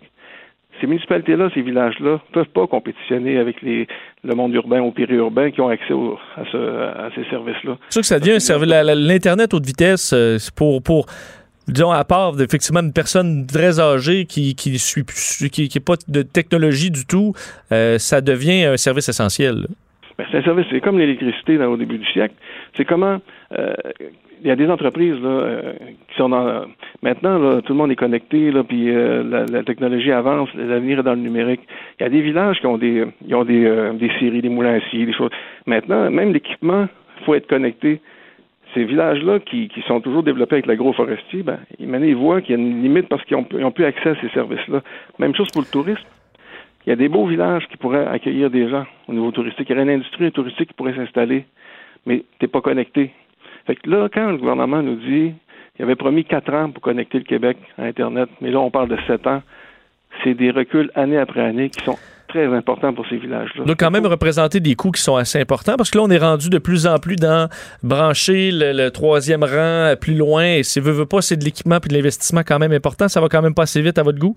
Ben, moi, je parle, on parle plus de centre du village, mais c'est euh, tout ce que je veux dire, c'est que si on veut garder euh, nos, euh, occuper notre territoire, si on veut que le Québec ne soit pas qu'un Québec de ville, Québec de Montréal, de, la ville de Québec, qu'on on- qu'on veut qu'on a des régions vivantes, un, il faut donner des services de proximité à notre monde. Il faut pas voir les aînés comme des problèmes, il faut leur donner des services. Puis deux, il faut leur permettre de se développer. Puis c'est sûr que aujourd'hui, euh, le numérique, c'est hyper important. Puis quand je parle de services de proximité, il y avait il y a des choix. C'est sûr que les médecins de campagne, ça n'existe plus comme avant. Moi, j'ai un coin ici, le médecin va prendre sa retraite, c'est quasiment 1000 patients dans le haut pays qui n'auront plus de médecin demain matin. C'est sûr que j'ai un problème. Mais est-ce qu'on pourrait euh, avoir des cliniques avec des IPS, des infirmières praticiennes spécialisées? Mais pour ça, il faut les former. On a pris beaucoup de retard. Puis il faut décloisonner les services qu'ils peuvent donner. Fait que je, ce que j'essaie de dire, c'est que il faut pas faut pas être défaitiste, faut pas regarder ça et là, ça n'a pas de sens. La population vieillit, les, les villes, il y a des villages qui vont fermer. Euh, là, il faut se réveiller, brasser un peu l'affaire, dire là, dans l'Est du Québec, une personne sur quatre à 65 ans et plus. Il y a des villages qui sont menacés. Qu'est-ce qu'on fait? Quelle sorte de plan qu'on se donne avec les élus locaux? Euh, quelque chose d'innovant, quelque chose de moderne. On est capable de le faire, mais il faut, il faut prendre le temps de le faire. L'immigration, est-ce que c'est une solution euh, pour vos, euh, pour vos régions d'en avoir davantage? Évidemment, ils ont tendance à s'installer bon, dans, à Montréal tout particulièrement. Est-ce que s- on devrait faciliter leur arrivée dans des, des régions comme le Bas-Saint-Laurent, la Gaspésie? Effectivement, on le fait beaucoup. Euh, Rimouski le fait beaucoup. Rimouski, c'est la 14e ville d'accueil des réfugiés. Euh, Il y, a, y a une concertation qui se fait pour accueillir des immigrants. Rivière-du-Loup, je sais qu'ils le font beaucoup aussi. Euh, nos cégeps, puis ça dans l'Est, c'est beaucoup d'étudiants étrangers qui viennent s'installer, qui demeurent. Euh, nous, on a un porte-parole de la région, Boucard Diouf, qui est venu s'installer, qui, qui, qui, qui parle bien là, de l'intégration de l'immigration dans nos régions. Le problème, par exemple, ça, ça touche pas le monde rural. Ça va, toucher, ça, va toucher les villes moyennes des régions, comme Rivière-du-Loup, Matane, Rimouski, euh, la Pocatière. Mais pour le monde rural, on n'est pas encore rendu à ce niveau-là d'être capable de convaincre les immigrants de venir s'installer dans le monde rural. Mais pour ça, il faut arrêter de donner le signal que le monde rural est dans il n'y a pas de, il y a pas de, d'avenir. Il faut se planifier, il faut travailler, le gouvernement avec les élus, pour donner des, des outils à notre milieu rural de se développer. C'est bien, c'est bien noté. Comment se passe la, saison euh, chez vous touristique? Évidemment, on est, en plein cœur. Les vacances de la construction s'en viennent. Il fait plutôt beau. Euh, est-ce que ça bat son plein? Ah oui, c'est beau. Ça bouge beaucoup. Euh, ici à Rimouski, c'est les grandes fêtes TELUS. Là, Éric Lapointe demain. ça va être ça va être plein de monde. La, rue Saint-Germain est fermée. Il y a plein de monde. Il fait très beau le tour de la Gaspésie, le tour du Bas-Saint-Laurent, le haut pays la, de Neigette. Il y a plein de choses à faire. Ça, bouge beaucoup. C'est beau le Bas-Saint-Laurent, le Bic. Là, moi, j'ai, je vois les montagnes du Bic devant moi. Là. C'est, euh, ouais, le Bic, c'est magnifique. J'ai habité à Matane et je vous confirme que c'est un, que c'est un beau coin temps parce que Matane, c'est un peu. C'est, est-ce que c'est en Gaspésie ou au Bas-Saint-Laurent? On sait jamais trop. non, non, c'est, quand c'est touristique, c'est Gaspésie, puis quand c'est administratif, c'est Bas-Saint-Laurent. Ben, vous avez, vous avez la, bonne réponse. Harold Lebel, un gros merci de nous avoir parlé aujourd'hui. Hey, bonne journée. Au revoir. Euh, Harold Lebel, député de Rimouski, porte-parole du Parti québécois en matière d'affaires municipales, de développement régional et de ruralité. Puis qu'effectivement, parce que Matane, j'ai, j'ai travaillé un an là en euh, en, début de carrière et le parce que tu sais, c'est comme à la frontière. Alors, ils ont fait le meilleur des deux mondes. Ils sont économiquement dans le Bas-Saint-Laurent, parce qu'évidemment, tu ne veux pas être en Gaspésie, qui est un coin qui en arrache plus. Alors, économiquement, ils sont Bas-Saint-Laurent, mais touristiquement, oh, ben là, on est en Gaspésie. C'est ça. Alors, ils ont euh, traficoté ça un petit peu. Ils ont bien joué ça. Ils ont bien bravo, joué euh, carte. bravo, Matane. On revient dans un instant. Jess, de 11 à 13, avec Vincent Dessureau et Joanny Gontier. Eux, ils sont toujours sur leur X. Parlant de vacances, assurément que plusieurs Québécois et familles québécoises sont inquiètes de la situation présentement à la CEPAC, euh, alors que les moyens de pression, euh, la grève commence aujourd'hui euh, dans certains endroits. On sait que 300 syndiqués sont en grève maintenant, Parc de Chute Montmorency, Manoir Montmorency, siège social et certains sites de camping qui sont touchés. C'est ouvert, mais plusieurs services sont, en, sont arrêtés. On se dirige possiblement à compter de samedi de, pour vers une grève générale dans les 23 parcs nationaux. Et là, évidemment, euh, les, les, bon, il y a plusieurs activités ou autres services qui seront euh, bon, impactés par tout ça. Pour euh, savoir un peu ce qui, ce, qui, bon, ce que ça nous réserve, ce conflit qui commence, Simon Boivin est responsable des relations avec les médias de la CEPAC, est au bout du fil. Monsieur Boivin, bonjour. Bonjour, Monsieur Dessureau. donc, à partir d'aujourd'hui, évidemment, les moyens de pression commencent. Donc, à certains endroits, qu'est-ce que ça, qu'est-ce que ça change là, pour les gens qui vont visiter, par exemple, le chute euh, le parc de la Chute Montmorency ou le manoir Montmorency? Exact. Donc, à partir d'aujourd'hui, le, premier avis de grève qui a été envoyé par euh, le, syndicat des employés euh, entre en, en, vigueur. Et donc, depuis ce matin, il y a un débrayage qui court, notamment au parc de la Chute Montmorency, mais aussi au centre touristique du lac Simon, centre touristique du lac Kenogami. Et il y a aussi quelques employés du siège social qui sont visés. L'exemple que vous preniez, celui du parc de la Chute Montmorency, euh, comme on l'a dit, les, établissements, malgré le débrayage, demeurent ouverts. Les gens ont accès au site, mais le fait qu'on euh, opère à effectif réduit a nécessairement un impact. Donc, par exemple, au parc de la Chute Montmorency, euh, ben là, il n'y a pas de, téléphérique, ce qu'on appelle la Via Ferrata, la tyrolienne, les activités de, restauration, en fait, le manoir Montmorency lui-même, et les activités découvertes qui étaient qui étaient faites par les employés sur place pour faire découvrir, que ce soit l'histoire ou l'environnement du lieu aux gens. Mais tout ça, ça peut pas être offert. Par contre, le site lui-même, la chute, la passerelle, euh, les, sentiers qui, qui sont là, euh, sont quand même accessibles au public. Euh, évidemment, ça, ce, n'est que le début. Si le conflit ne se règle pas d'ici euh, euh, samedi, là, ça se déploie dans les 23 parcs nationaux. plusieurs familles ont assurément des réservations, que ce soit dans des chalets, des week-ends de pêche, dans, vos campings. À partir de là, qu'est-ce qui se passe dans les parcs nationaux si ce n'est pas réglé d'ici le 20 juillet? Oui, ben c'est pas ce qu'on souhaite. Hein. Euh, bien évidemment, on espère encore euh, être en mesure de réussir à s'entendre, mais advenant le cas où euh, l'éventualité malheureuse se, se, se, concrétise, donc nous, on a déjà prévenu les clients. On a à peu près 7000 communications qui ont été faites pour les gens dont le séjour se déroule pendant les journées qui ont été visées, que ce soit dans les établissements qui dès aujourd'hui sont en grève ou ceux qui pourraient l'être à partir de samedi. Donc, pour les prévenir de la situation, leur dire que effectivement il y a des services qui peuvent être affectés, puis les informer des, de, de l'offre qui va être euh, disponible ou non, et euh, ben, offrir aux gens une compensation pour les, les jours euh, où leur séjour est affecté par un éventuel débrayage. Puis, dans le cas où les gens euh, demandent soit de déplacer le séjour ou de, le créditer ou de le rembourser, ben on, on, accède à ces demandes-là. Mais est-ce que donc on peut annuler sans frais pour ceux qui sont touchés euh, les, pour les deux prochaines semaines Est-ce que est-ce que c'est possible d'aller que quelqu'un ait réservé un camping, est-ce qu'il peut y aller ou ça c'est annulé? Oui, non, tout à fait. Les, les, gens qui ont déjà des séjours, les, les établissements demeurent accessibles. Ils ont, on, on, les a par contre informés du fait que compte tenu des effectifs réduits qui vont qui vont assurer les opérations, l'entretien et, autres, euh, l'offre serait pas la même euh, et que donc il y aurait une compensation. Par contre, ils peuvent quand même décider d'y aller et de profiter de, des territoires du réseau. Donc on peut s'attendre à ce qu'il y ait plus de déchets, pas de services de bois, que les salles de bain ce soit peut-être moins euh, moins propres, ce genre de situation là c'est sûr que le, niveau de service ne sera pas exactement le même. Par contre, évidemment, il y a la priorité qui est mise aux questions d'entretien, mais sur le sur le, le principal qui, qui n'est pas offert, par exemple, on parle de la location d'équipement, si c'est kayak, canot ou même vélo. Si vous venez avec votre vélo, il n'y a pas de problème, vous pouvez utiliser les pistes cyclables, mais euh, pas de location de kayak, de canot, euh, les services de restauration, euh, de la même façon, là, mm. les plages surveillées ou les, les, les piscines. Ceux qui vont à la pêche, évidemment, ont souvent besoin d'une embarcation. Est-ce que ça exclut donc ces, ces gens-là, c'est terminé pour la pêche aussi? Ben, vous savez qu'il n'y a pas de, y a pas, les, réserves phoniques n'ont euh, pas encore été visées par des avis de grève. Donc, il y a eu des établissements touristiques, les parcs nationaux. Mais si on parle de pêche en réserve phonique, on n'en est pas encore là parce qu'on n'a pas reçu d'avis de, grève.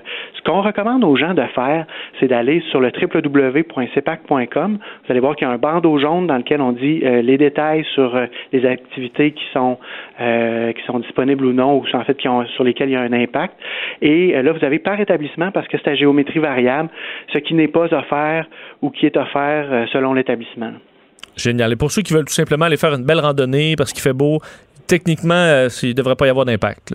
Exact. Techniquement, il ne devrait pas y avoir d'impact. Puis, euh, je suis obligé de vous dire, M. Dessureau, on est extrêmement déçus d'en venir là. On a reçu hier une contre-offre syndicale qui, qui, qui augmentait, en fait, les demandes par rapport aux demandes d'origine, euh, une offre qui nous apparaissait vraiment aller bien au-delà de la capacité de payer de la CEPAC. C'est la raison pour laquelle aujourd'hui, on, euh, hier, on a demandé un conciliateur et qu'aujourd'hui, ben, les parties rencontrent le conciliateur parce que l'écart qui s'était creusé devenait, devenait difficile à, franchir. Hein.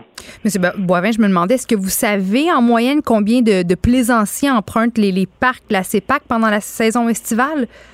Euh, ben, je sais que pour les parcs nationaux, je pourrais vous parler en jour visite parce que nous, notre unité de mesure, euh, ce sont les, les jours visites. Donc, si vous venez sur plus d'une journée, vous êtes comptabilisé. Si vous venez trois jours, vous êtes comptabilisé comme trois jours visites et non pas comme un seul visiteur. Et euh, en ce qui a trait aux parcs nationaux comme tel, on est au-delà du 5 millions de jours visites, mais ça, c'est pour l'année au complet. Je suis pas capable de vous le... De vous le on sentait que c'est très ciblé, euh, c'est très ciblé pendant la période estivale. Pour visiter souvent vos, vos parcs nationaux, en hiver, c'est, c'est, c'est, pas là que ça se passe, là, on comprend. Ah, ben de plus en plus, de plus en plus, l'offre hivernale se développe. Les, les chalets euh, quatre saisons euh, sont très prisés. Donc, euh, raquettes, écoutez, ça me fait drôle d'en parler quand il fait aussi chaud, mais raquettes, raquettes, ski-hoc, il y a une multitude d'activités hivernales qui sont qui sont disponibles dans la majorité des parcs sont ouverts l'hiver aussi. Absolument, absolument. Ben, un gros merci de nous avoir parlé aujourd'hui. On va souhaiter que ça se règle évidemment d'ici là. Simon, Simon Boivin, un gros merci. Merci pour l'invitation. Au revoir. Simon Boivin est responsable des relations avec les médias de la CEPAC. Donc, comme très dommage pour euh, ce que je comprends, on dit on peut annuler, on peut. Ben, si tu as deux semaines de la construction, tu t'en vas avec ta petite famille, tu as trouvé le beau petit chalet euh, sur le bord de l'eau, euh, ben, tu peux pas vraiment remettre. Puis il y en a pour qui aller à l'extérieur du Québec, c'est trop dispendieux. Ceux qui ont, qui ont, des petites familles, comme tu dis. Ben, Alors, on veut en profiter. On a tellement des beaux parcs, c'est le fun de partir en, canot, en chaloupe, en kayak avec ses enfants. C'est sûr que c'est une situation euh, dommage qui arrive vraiment au, pire des moments. C'est trop tard, là, pour se retrouver autre chose à bon prix. Euh, c'est sûr que là, admettons quelqu'un qui. Il y en a certains qui ou à la journée où tu peux réserver, mettons, des chalets ou des terrains de camping, ils savent lequel ils veulent parce qu'il est dans, sur telle pointe, euh, entouré d'eau, c'est magnifique. Mais celui-là, tu te retrouves là euh, au mois plein cœur du mois de juillet à devoir te bouquer de quoi. Je t'annonce que les prix doivent être assez élevés. La solution, euh, tu t'achètes un jeu de pétanque qui t'apporte aussi le Monopoly puis tu te trouves une table à pique-nique, puis tu t'amuses. C'est ça. Mais sûr que dans les terrains de camping, tu peux. euh, euh, tu- et autres chalets, tu- vous pouvez y aller quand même. Et moi, d'ailleurs, j'étais dans un parc national euh, week-end il y a, pas longtemps. Et je veux dire, il y a des petits centres, entre autres, avec des douches. Là. Il y avait une douche qui fonctionnait sur les trois. Ou c'est à peu près deux, trois douches par site. Et trois, il y en avait une qui fonctionnait. Euh, parce que ça style, il faut que tu mettre des 25 cents. Ah, ça, c'est- ça, ça se pognait, c'était le bordel, il n'y a rien qui marchait. Puis t'as un on- petit jet là, timide qui un, sort. un petit jet? Ah non, je t'annonce que c'est. tu, tu laves l'essentiel, puis c'est Oui, tout. oui, là. non, c'est pas un gros, gros clean-up, mais euh, je me disais, ça, c'est euh, full staff. Là.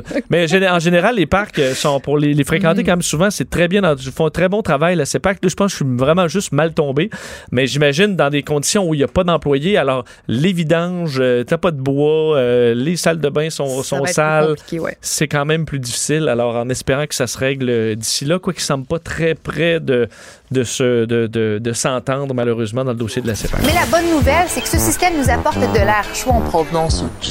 Ben non. Joanie vous fera pas la météo. Mais pour connaître la température des derniers sujets chauds, vous êtes au bon endroit.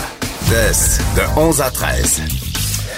Je vous disais qu'on parle euh, d'imaginaire pour une bonne raison, parce que euh, un texte que j'ai vraiment trouvé très intéressant, euh, euh, qui, euh, bon, dans le journal de, de, Montréal, le journal de Québec, de Léonal, Léo, Léolane Kemner, sur, qui s'intitule Au secours de l'imaginaire, et qui parle entre autres de de notre cinéma et de notre ben, de notre télé. Est-ce qu'au jour de nos jours on refait que des remakes euh, plutôt que d'avoir de nouvelles bonnes idées originales. Est-ce qu'on est encore original et qu'on a de l'imaginaire comme on en avait auparavant? Euh, elle qui est euh, fille de pyrotechnicien, donc née entre autres sur des passé son enfance, ce que je comprends, avec le gars des vues qu'elle appelait papa, évidemment, et qui est grandi dans le monde du cinéma et qui évolue peut-être pas de, de la bonne direction. On est très content, euh, bon, moi et Joanie, de la recevoir en- dans nos studios. Léolane, bonjour. Bonjour. Ça va bien? Très bien, merci, vous aussi. Euh, oui. donc tu as passé une partie de, ton- de ta jeunesse sur les, les plateaux de tournage, puisque ton père travaillait dans ce domaine-là? Oui, oui, absolument. Euh, C'était euh, souvent des grosses productions américaines qui, qui venaient tourner à Montréal. Donc, à ce moment-là, et aussi, aussi, il y avait des séries et des films québécois qui se tournaient. Et puis, euh, euh, l'été ou au printemps, en général, mon père nous amenait, moi ou le plus vieux de mes frères, euh, sur des plateaux de tournage. Donc, c'était une expérience ex- extraordinaire pour l'enfant qu'on est, pour les enfants qu'on était. Et puis, euh, et puis donc, c'est ça. C'est, c'est, c'est, c'est ce qui me fait que j'ai grandi dans cet univers-là. Mais pas seulement sur les plateaux de tournage, c'était aussi un climat à la maison. C'est-à-dire qu'on on écoutait toujours des films en se faisant montrer euh, c'est, tel truc qui a été utilisé pour ça. Puis souvent, on avait, on avait le gadget dans le sous-sol qui servait à faire ça. Donc, c'était vraiment très, très intéressant pour nous de grandir dans cet environnement-là. Et là, tu remarques que les, les- les nouveaux, et on, on le voit dans nos chroniques euh, cinéma, de plus en plus, on est, bon, c'est Marvel ou, euh, ou, ou l'autre, là, j'oublie. DC là. Comics, c'est Euh, revenu, DC ouais. Comics et tout ça. Donc, des, soit films de super-héros, soit des films, on- bon, les, divisés, là, violence extrême, sexualité explicite, explosion continue, films de super-héros et des remakes. Euh, donc, il y a une inquiétude quant à où le cinéma s'en va, selon toi. Ben, c'est qu'à un moment donné, on a comme senti euh, une espèce de changement euh, de tendance générale dans la production cinématographique quand justement il y a eu cette espèce de raz-de-marée euh, de films de super-héros où on, on a senti aussi, pas juste dans ces films-là, mais dans euh, les productions en général, une espèce de de- d'élévation du degré de violence, une surenchère de violence, pas juste physique, mais sexuelle aussi. Je veux dire, c'est constamment des têtes qui arrachent, des viscères qui sortent et tout ça. C'est souvent gratuit aussi, même chose pour la sexualité. J'ai remarqué qu'en contrepartie, c'était souvent au détriment d'un bon scénario. Euh, je veux dire, on- j'ai- y a une expression dans le milieu du cinéma qui dit que quand on est trop dans la violence, c'est qu'on passe des barils de sang. J'ai l'impression, des, des barils de sirop en fait, de sirop de maïs, puis j'ai l'impression que c'est juste ça qu'on fait. On a tous les moyens pour faire des films grandioses. On s'éclate au niveau de la technologie, au niveau des effets visuels, mais le scénario est tire de la patte une fois sur deux.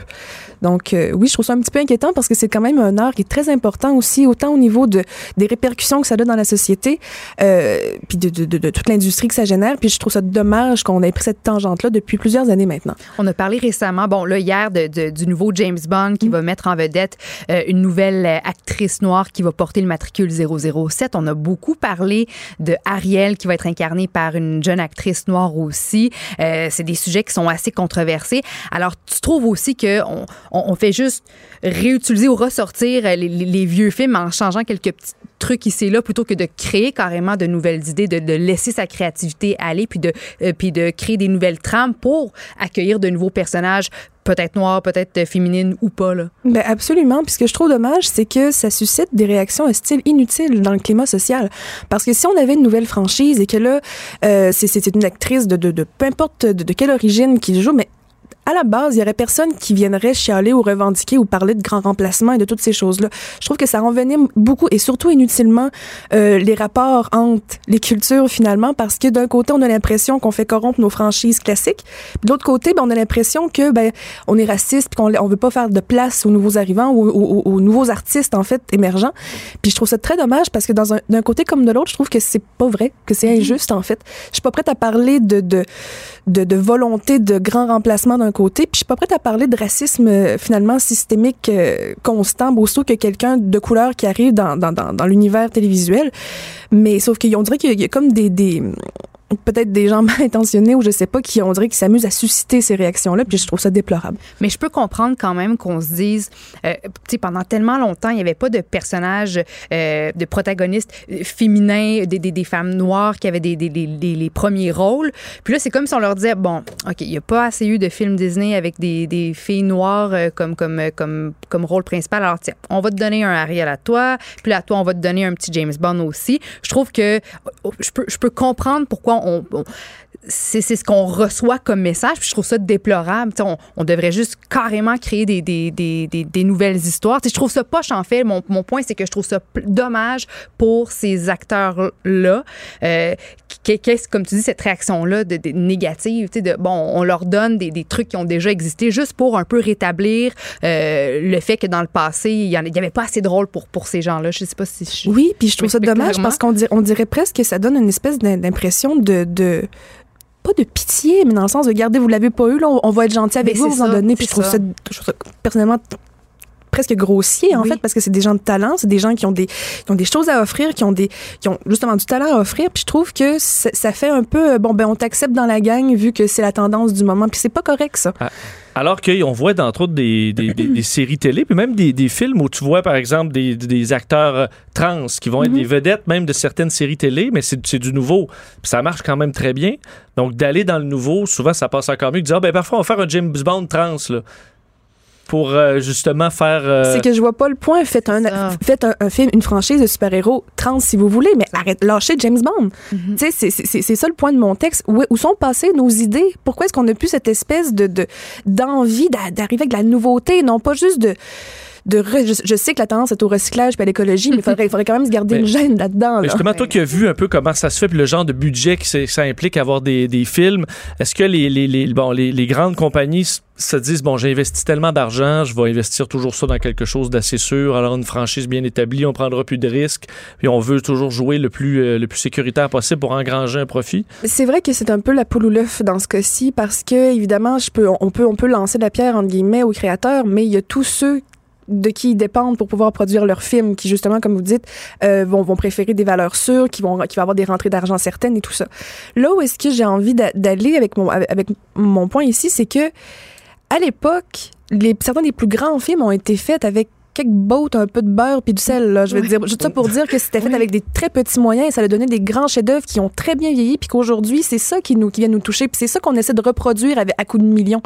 Donc j'ai envie de me dire peut-être que les créateurs au lieu de devoir quémander t- l- tous les financements puis de se plier à toutes les exigences pour finalement produire du contenu édulcoré puis euh, personnellement je trouve sans grand intérêt devraient peut-être essayer de trouver d'autres moyens de créer leurs films, d'autres moyens d'apporter leurs histoires aux écrans. Est-ce que tu penses que le problème aussi, c'est peut-être nous, en tant que consommateurs, je fais un lien avec la vie, les vies effrénées qu'on mène. On, est, on travaille, on est stimulé, on, on connecte de moins en moins avec les autres. Fait qu'on dirait que quand arrive le moment où on a besoin d'être diverti, plutôt que de se plonger dans une, dans une narrative qui, est- qui, qui, qui, est- plus euh, artistique ou créative, on veut juste avoir du gros divertissement pur et dur comme tu disais tantôt, les bains de sang, les explosions ou des espèces de personnages euh, éclatés, des super-héros. Est-ce que tu penses que c'est un peu ce qu'on est, nous, les humains, dans notre société actuelle, qui, qui force l'industrie à créer juste du gros divertissement Non, euh, mais attendez, c'est- intense, je pense pas que c'est nous. Je pense pas que c'est nous qui forcions l'industrie. L'industrie nous a conditionnés à demander ça. Avec la surenchère, on est venu chercher dans des zones d'excitation qui n'étaient pas là avant. Je veux dire, pour se divertir. Moi, je me demande qu'est-ce que ça révèle sur un peuple quand, son, quand sa méthode de divertissement, c'est de regarder des gens se faire trucider. C'est un peu le même principe que si des cochons se faisaient des soirées cinéma puis qu'ils regardaient qu'est-ce qui se passe à l'intérieur des usines Olimel. Ça n'a pas de bon sens. Ça fait que je me dis, euh, il y, avait, il y a toutes sortes d'autres moyens de se divertir sans tomber dans l'ultra-violence, sans tomber dans le carnage systématique, finalement. Donc, euh, à un moment donné, c'est c'est encore le principe de la poule ou l'œuf. Je veux dire, l'industrie nous conditionne et après ça, elle s'est dit, ouais, mais c'est ça que les gens veulent. Mais offrez autre chose. Puis tranquillement, les gens vont développer d'autres goûts, vont vouloir aller ailleurs. Puis de toute façon, je pense qu'on est en train d'atteindre une limite, honnêtement, parce que avec toutes les Walking Dead, Game of Thrones, puis tout ça, on s- je veux dire, c'est quoi la prochaine étape en termes de violence puis en termes de sexe là? C'est, c'est, on a, on a, on plafonne. Est-ce que, parce que tu donnais l'exemple de deux séries télé, est-ce que quand même dans les séries télé, on voit un petit peu plus d'audace? Je pense à certaines séries euh, euh, comme Sense8, par exemple, des séries qui mettaient en vedette euh, couple transgenre, euh, des, de tous les gens de tout horizon. euh, ça avait été quand même un, un grand succès. Est-ce que là-dedans, on en voit, je vois Euphoria, une nouvelle série avec Zendaya qui fait beaucoup parler, qui est très sûr que c'est dans le sexe pas mal aussi, là, mais qui met en vedette des personnages très modernes. Est-ce que les séries télé sont un petit peu plus audacieuses que le cinéma? Ben, je pense que ça dépend de ce qu'on appelle audace. Moi, en toute honnêteté, j'avoue que j'ai un petit peu décroché de la folie euh, des marathons de séries télé et puis tout ça. Au début, j'étais comme tout le monde, j'adorais ça. Et puis, du temps que j'étais à l'école, c'était le, moment de repos euh, par excellence.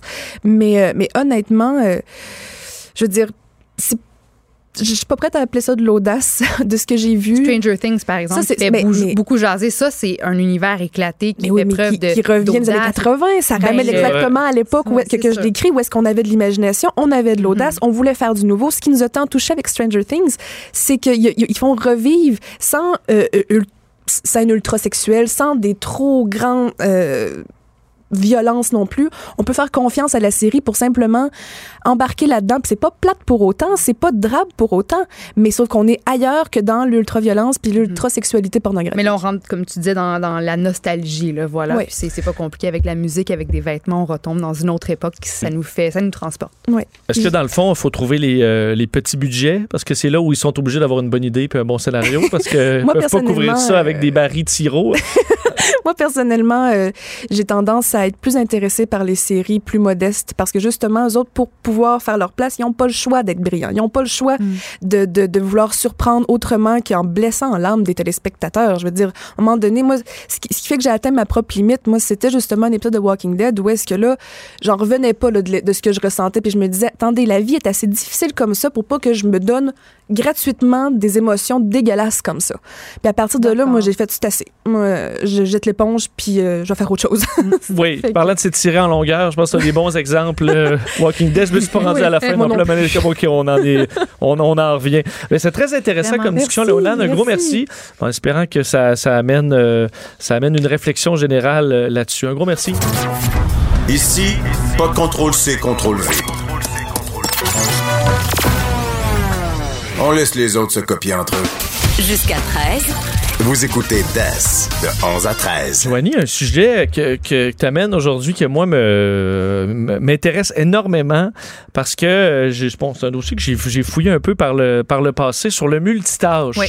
Euh, quelque chose que moi je me pensais bien bon là-dedans. là. Puis finalement, on se rend compte qu'il y a personne de bon là-dedans parce que il- c'est pas, ça existe pas vraiment. Ben, je pense qu'il y a des gens qui se considèrent comme étant bons dans le multitâche, d'autres non. Toi, tu penses, toi, ce que tu- dans ta tête, tu pensais que tu étais super Oui. efficace puis que Ben, tu ça, pouvais faire dans- mille affaires en même temps. Dans notre domaine, c'est super valorisé, là, je pense, parce que puis ça venait un peu de la, la radio au début où tu, tu regardes, comme nous, on a quatre télés, euh, les gens qui te- qui, qui t'écrivent par courriel euh, sur le téléphone, tu suis une affaire, là, je suis en train de poser ma question pendant que je regarde euh, RDI ou LCN ou CNN, puis euh, je- je- là, t'as l'impression que tu gères mille affaires, mais alors que tu es juste complètement déconcentré. J'avoue que c'est un très bon point parce que toi, en tant, de, de ch- cap- en tant que, ca- que capitaine de cette émission, là, tu- on te parle dans ton oreille, tu regardes ton cellulaire, on te confirme si tes invités sont là ou pas pour les entrevues, tu regardes tes dossiers, tu es à l'affût des dernières nouvelles pour pouvoir les partager. Je, je veux dire, je sais pas comment tu fais. Moi, Mais je suis jamais totalement concentré à cause de ça.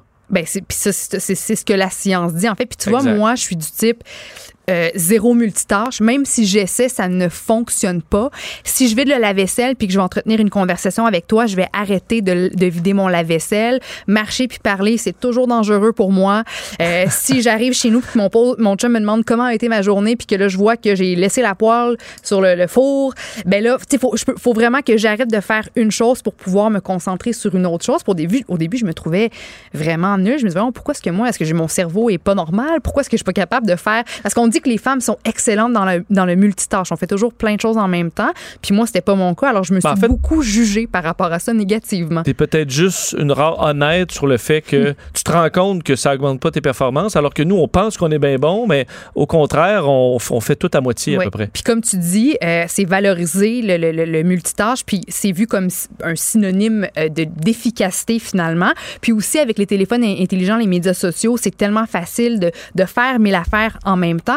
Sauf que on sait que dans, certains cas, c'est dangereux le multitâche. On pense juste au, fait que dans, dans plusieurs pays, on a interdit les textos euh, au volant, on a interdit les cellulaires au volant. Il y a même des endroits où on va plus loin. À, euh, Honolulu a interdit qu'on traverse la rue en textant et même en regardant son téléphone. Pour Pays-Bas, c'est illégal de texter pendant qu'on fait du vélo. Bon, ça, c'est par rapport à la voiture, mais il y a plein de situations euh, courantes où on fait du multitâche sans même s'en rendre compte. D'ailleurs, un petit mot sur le, multitâche en voiture. Les spécialistes disent que parler au téléphone via un Bluetooth, c'est aussi compromettant pour la conduite que de parler avec un téléphone qu'on porte directement à notre oreille. Puis c'est pas tout. Le, le simple fait d'écouter de la musique en voiture ou de parler aux passagers serait aussi compromettant pour notre sécurité. Puis aux États-Unis, 60 des gens admettent utiliser leur téléphone d'une manière euh, ou d'une autre. Puis quand quelqu'un écoute la musique ou parle aux passagers ou utilise son téléphone, on dit qu'automatiquement, selon les études, leur conduite, ben, ils ralentissent, euh, puis accumulent davantage de distance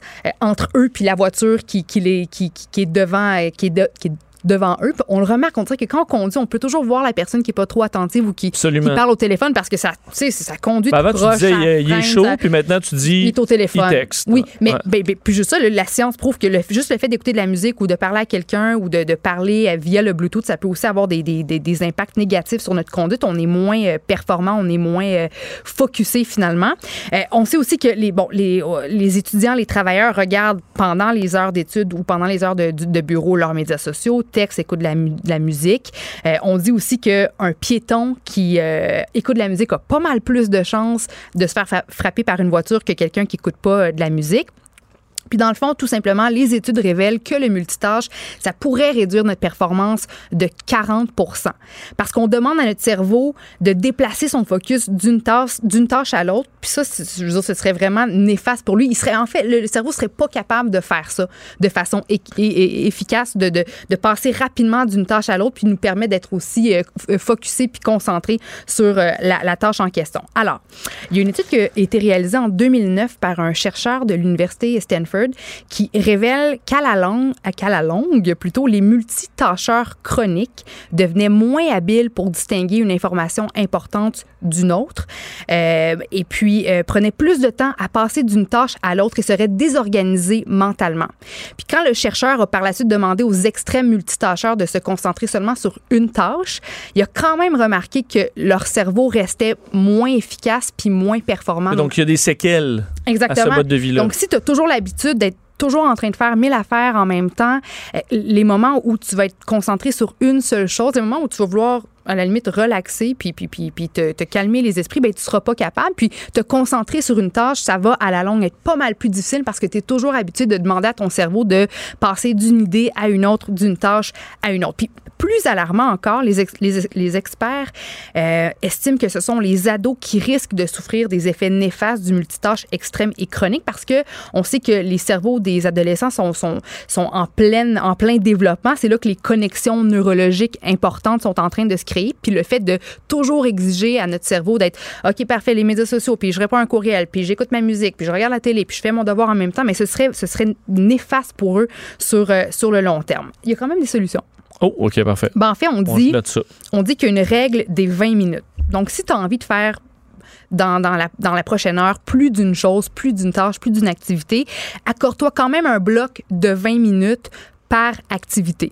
Euh, tu comprends? Donc là, tu, je veux dire, tu, tu, tu, tu- regardes tes médias sociaux pendant 20 minutes. Après 20 minutes, ben, t'arrêtes. Puis là, tu tu te diriges vers une toute autre tâche, puis là, tu, te, tu restes focusé sur Donc, tu sur changes cette- pas aux deux minutes, tu changes aux 20 minutes. au, 20 mi- au moins, au, au minimum. aux 20 minutes, au moins, ça permet à ton cerveau de, de, de compartimenter tes activités, tes idées, puis il y a moins de... Tu sais, c'est moins un melting pot là, pour ton cerveau. Il est vraiment capable de, de- de faire la différence entre une activité, un comportement, puis une autre, puis de focuser réellement davantage sur chaque euh, activité que tu fais. Parce que je voyais euh, un des bons exemples que j'ai pu vivre, c'est le, le- le- travailler à Salut Bonjour. Oui. La recherche pour Salut Bonjour, je la fais beaucoup le matin parce que euh, ben, je, je suis plus efficace le matin. Parce que le matin, c'est tôt à peu près. là. On Oui. parle de 2h30, 3h. Et euh, admettons, faire ma recherche de Salut Bonjour, donc j'ai une série de sites web, puis plein de- plein, plein d'endroits où je vais la, la pêche à l'information. Mais le, ma- le- le- le- faire le- ça le soir, ça me prend euh, plus que deux heures, là, faire le Mhm. tour de, des, des- des- des sites parce que il y a plein de choses qui se passent. Moi, je reçois des messages, euh, je, je, vais, je vais aller vous regarder les nouvelles d'un œil. Je- Il y a toujours quelque chose qui se passe. Le matin, à 3 heures du matin, là, à part les bars, là, mais je suis pas là, il y a rien qui se Ouais. passe. Il y a pas personne qui va m'écrire. Il y a pas, je recevrai pas aucun téléphone. Il y a rien à télé. Je peux, il y a rien pour me déranger. Euh, ça me prend une heure. C'est la fou, hein? moitié moins long euh, en 3 heures du matin parce que je, je peux pas, pas ne pas être concentré, à part être endormi, mais moi je me réveille quand même assez rapidement. Il y a aucun, aucun, aucun truc qui peut me déranger puis me faire sortir de ma tâche parce qu'il y a rien d'autre à faire. Je peux pas être attiré par euh, aller euh, appeler, appeler quelqu'un ou écouter une série. Il y a rien. Alors je suis très efficace là. puis tu te le rends compte qu'en faisant une heure de travail concentré, Ça tu peux faire des miracles. Tu peux faire des miracles. D'ailleurs, il y a un, un- un chercheur, je, je connais un peu le dossier parce que j'ai une conférence qui roule un petit peu là-dessus, et euh, un docteur, euh, en- un neuropsychologue de l'université McGill qui s'appelle M. Lévitin, qui justement est un expert là-dedans et qui dit pour, pour être concentré, là, ça prend 50 minutes. Pour être parfaitement concentré, le niveau optimal, donc c'est long, là, 50 minutes. Et à chaque fois que tu es distrait par quoi que ce soit, changement de tâche, un texto, un téléphone, tu repars le compteur à zéro. Euh, donc, ça veut dire que pour la plupart des gens, mais incluant moi, on n'est jamais concentré à 100 là. Euh, Quelqu'un qui écrit un livre ou quelqu'un Ah. qui fait une- qui va passer, mettons, euh, lui à un moment donné va atteindre un niveau là ou quelqu'un qui étudie par exemple à- au secondaire ou à l'université qui va prendre le temps là, de s'asseoir puis d'étudier une bonne heure et demie à un moment donné là auprès de 50 minutes il est au niveau où le cerveau est le plus efficace et va atteindre ce- ce- ce- ce- cette façon optimale d'apprendre. Puis après ça, ben, c'est la fatigue qui embarque. On dit à peu près au bout de 1h30, ben là, il faut prendre une pause. Oui. Euh, puis là, tu prends une pause de 15 minutes. Encore là, il faut suivre, c'est que notre cerveau, là, il n'est pas sans limite. Euh, Notre cerveau, il a besoin de repos autant qu'il a besoin de temps pour s'acclimater à certaines affaires. Puis comprendre ce rythme-là, ben, ça prend un certain temps. Alors, sachez-le, c'est 50 minutes concentrées. Là, vous- ça veut dire que c'est, ça veut pas dire qu'après 30 minutes, vous êtes incapable de rien faire. C'est que là, encore là, votre concentration augmente. C'est pour ça que tu dis 20 minutes, c'est parfait. Parce qu'à à 15 minutes, tu es plus concentré qu'après 2 minutes. Mais à chaque fois que tu repars sur une autre tâche, tu remets le compteur à zéro. Mhm. Ça fait que la plupart des gens, dans leur journée, il y a jamais qu'ils vont atteindre 50 minutes à faire la même tâche. C'est ça, c'est ça. Euh, Puis c'est ce que tu veux pour des tâches qui sont complexes. Euh, entre autres, on disait pour le cerveau, euh, la- la- la- le moment de la journée où on est le plus naturellement concentré, c'est à prendre 10 heures et midi. Euh, en avant-midi et qu'en après-midi, là, c'est là qu'on a la tête un peu On partout. est bombardé, oui. Et que dans notre travail, c'est, ça veut pas dire que l'après-midi, il n'y a pas rien à faire de ça, mais faites les tâches qui sont que tu peux faire automatiquement, là, mettons que tu maîtrises. Puis en avant-midi, tu te gardes ce qui est le, Mhm. plus, le plus difficile ou qui demande le plus de concentration. Dans ce que je disais, on disait aussi qu'il y a des moments où on peut faire du, ben, du multitâche, mais qu'il n'y en est pas réellement euh, Là. Et Supposons qu'on est en, meeting, en conférence, puis là, je sais que le prochain point que le boss va apporter, c'est euh, tel ou tel point à l'agenda qui ne me concerne pas. Fait que là, je peux choisir de juste mettre mon cerveau, fermer mon cerveau face à cette discussion-là qui va se dérouler entre les personnes concernées qui vont euh, être, euh, qui vont prendre part prendre part aux, réunions euh, en question. Puis moi, à ce moment-là, ben, c'est le temps où je peux prendre un cinq minutes puis répondre à mes courriels. Donc, quand on sait que fait partie de situations où il y aura un moment où on est un petit peu moins concerné, là, ce serait correct techniquement de, faire autre chose. Mais sinon, euh, oui, il faudrait, c'est ça, faudrait compartimenter, faudrait trouver des, blocs d'au moins, d'au moins 20 minutes. Puis ça nous, empêcherait aussi de recommencer à zéro, comme tu disais tantôt. Puis aussi, si je prends l'exemple, mon, mon copain, ça lui arrive de, je veux dire, j'ai retrouvé le pain main dans la laveuse, euh, le lait vraiment au mauvais endroit parce qu'il est en train de faire une, tâche, puis là, il pense à autre chose, puis parce qu'il est peut-être pas capable de se concentrer Ouais, moi, je fais ça. sur les Jeter deux. ma brosse à dents dans la corbeille puis mettre mon Kleenex dans la dans l'armoire. Ça, je fais ça, Ben, là. Tu sais, je veux dire, ça- ça- c'est une preuve que le cerveau, il a peut-être besoin qu'on se concentre un peu plus sur, sur chaque euh, activité en question. Parce que je vois entre autres sur le QI, là, test de QI où, admettons, tu, tu, tu prends un groupe, tu leur envoies 3-4 textos dans, la, dans, dans leur test, puis euh, versus l'autre qui est concentré pendant, je sais pas, deux heures. Mhm. Euh, Il y avait une différence de 15 sur le QI. Ça peut, faire, ça peut te faire passer de quelqu'un en moyenne à un peu nono, euh, juste avec des textos qui rentrent de temps en temps puis qui vous empêchent de vous concentrer sur des tâches euh, assez complexes. Nous, on le réalise là, mais on n'a pas, quand- on n'a pas grandi avec les, les téléphones intelligents, avec les médias sociaux. J'ai hâte de voir comment, ce que révéleront les études faites sur, sur les jeunes, ceux qui ont grandi vraiment avec, avec une surstimulation reliée justement à- aux ordinateurs, aux médias Mm. sociaux, au téléphone, parce que c'est vrai qu'on n'est jamais, on n'est jamais en paix. On a toujours de quoi dans les oreilles ou devant le visage. Puis, Ben, c'est peut-être cette génération-là qui va nous dire à un moment donné, lâchez donc, lâche donc ton téléphone, pas. Cube Radio.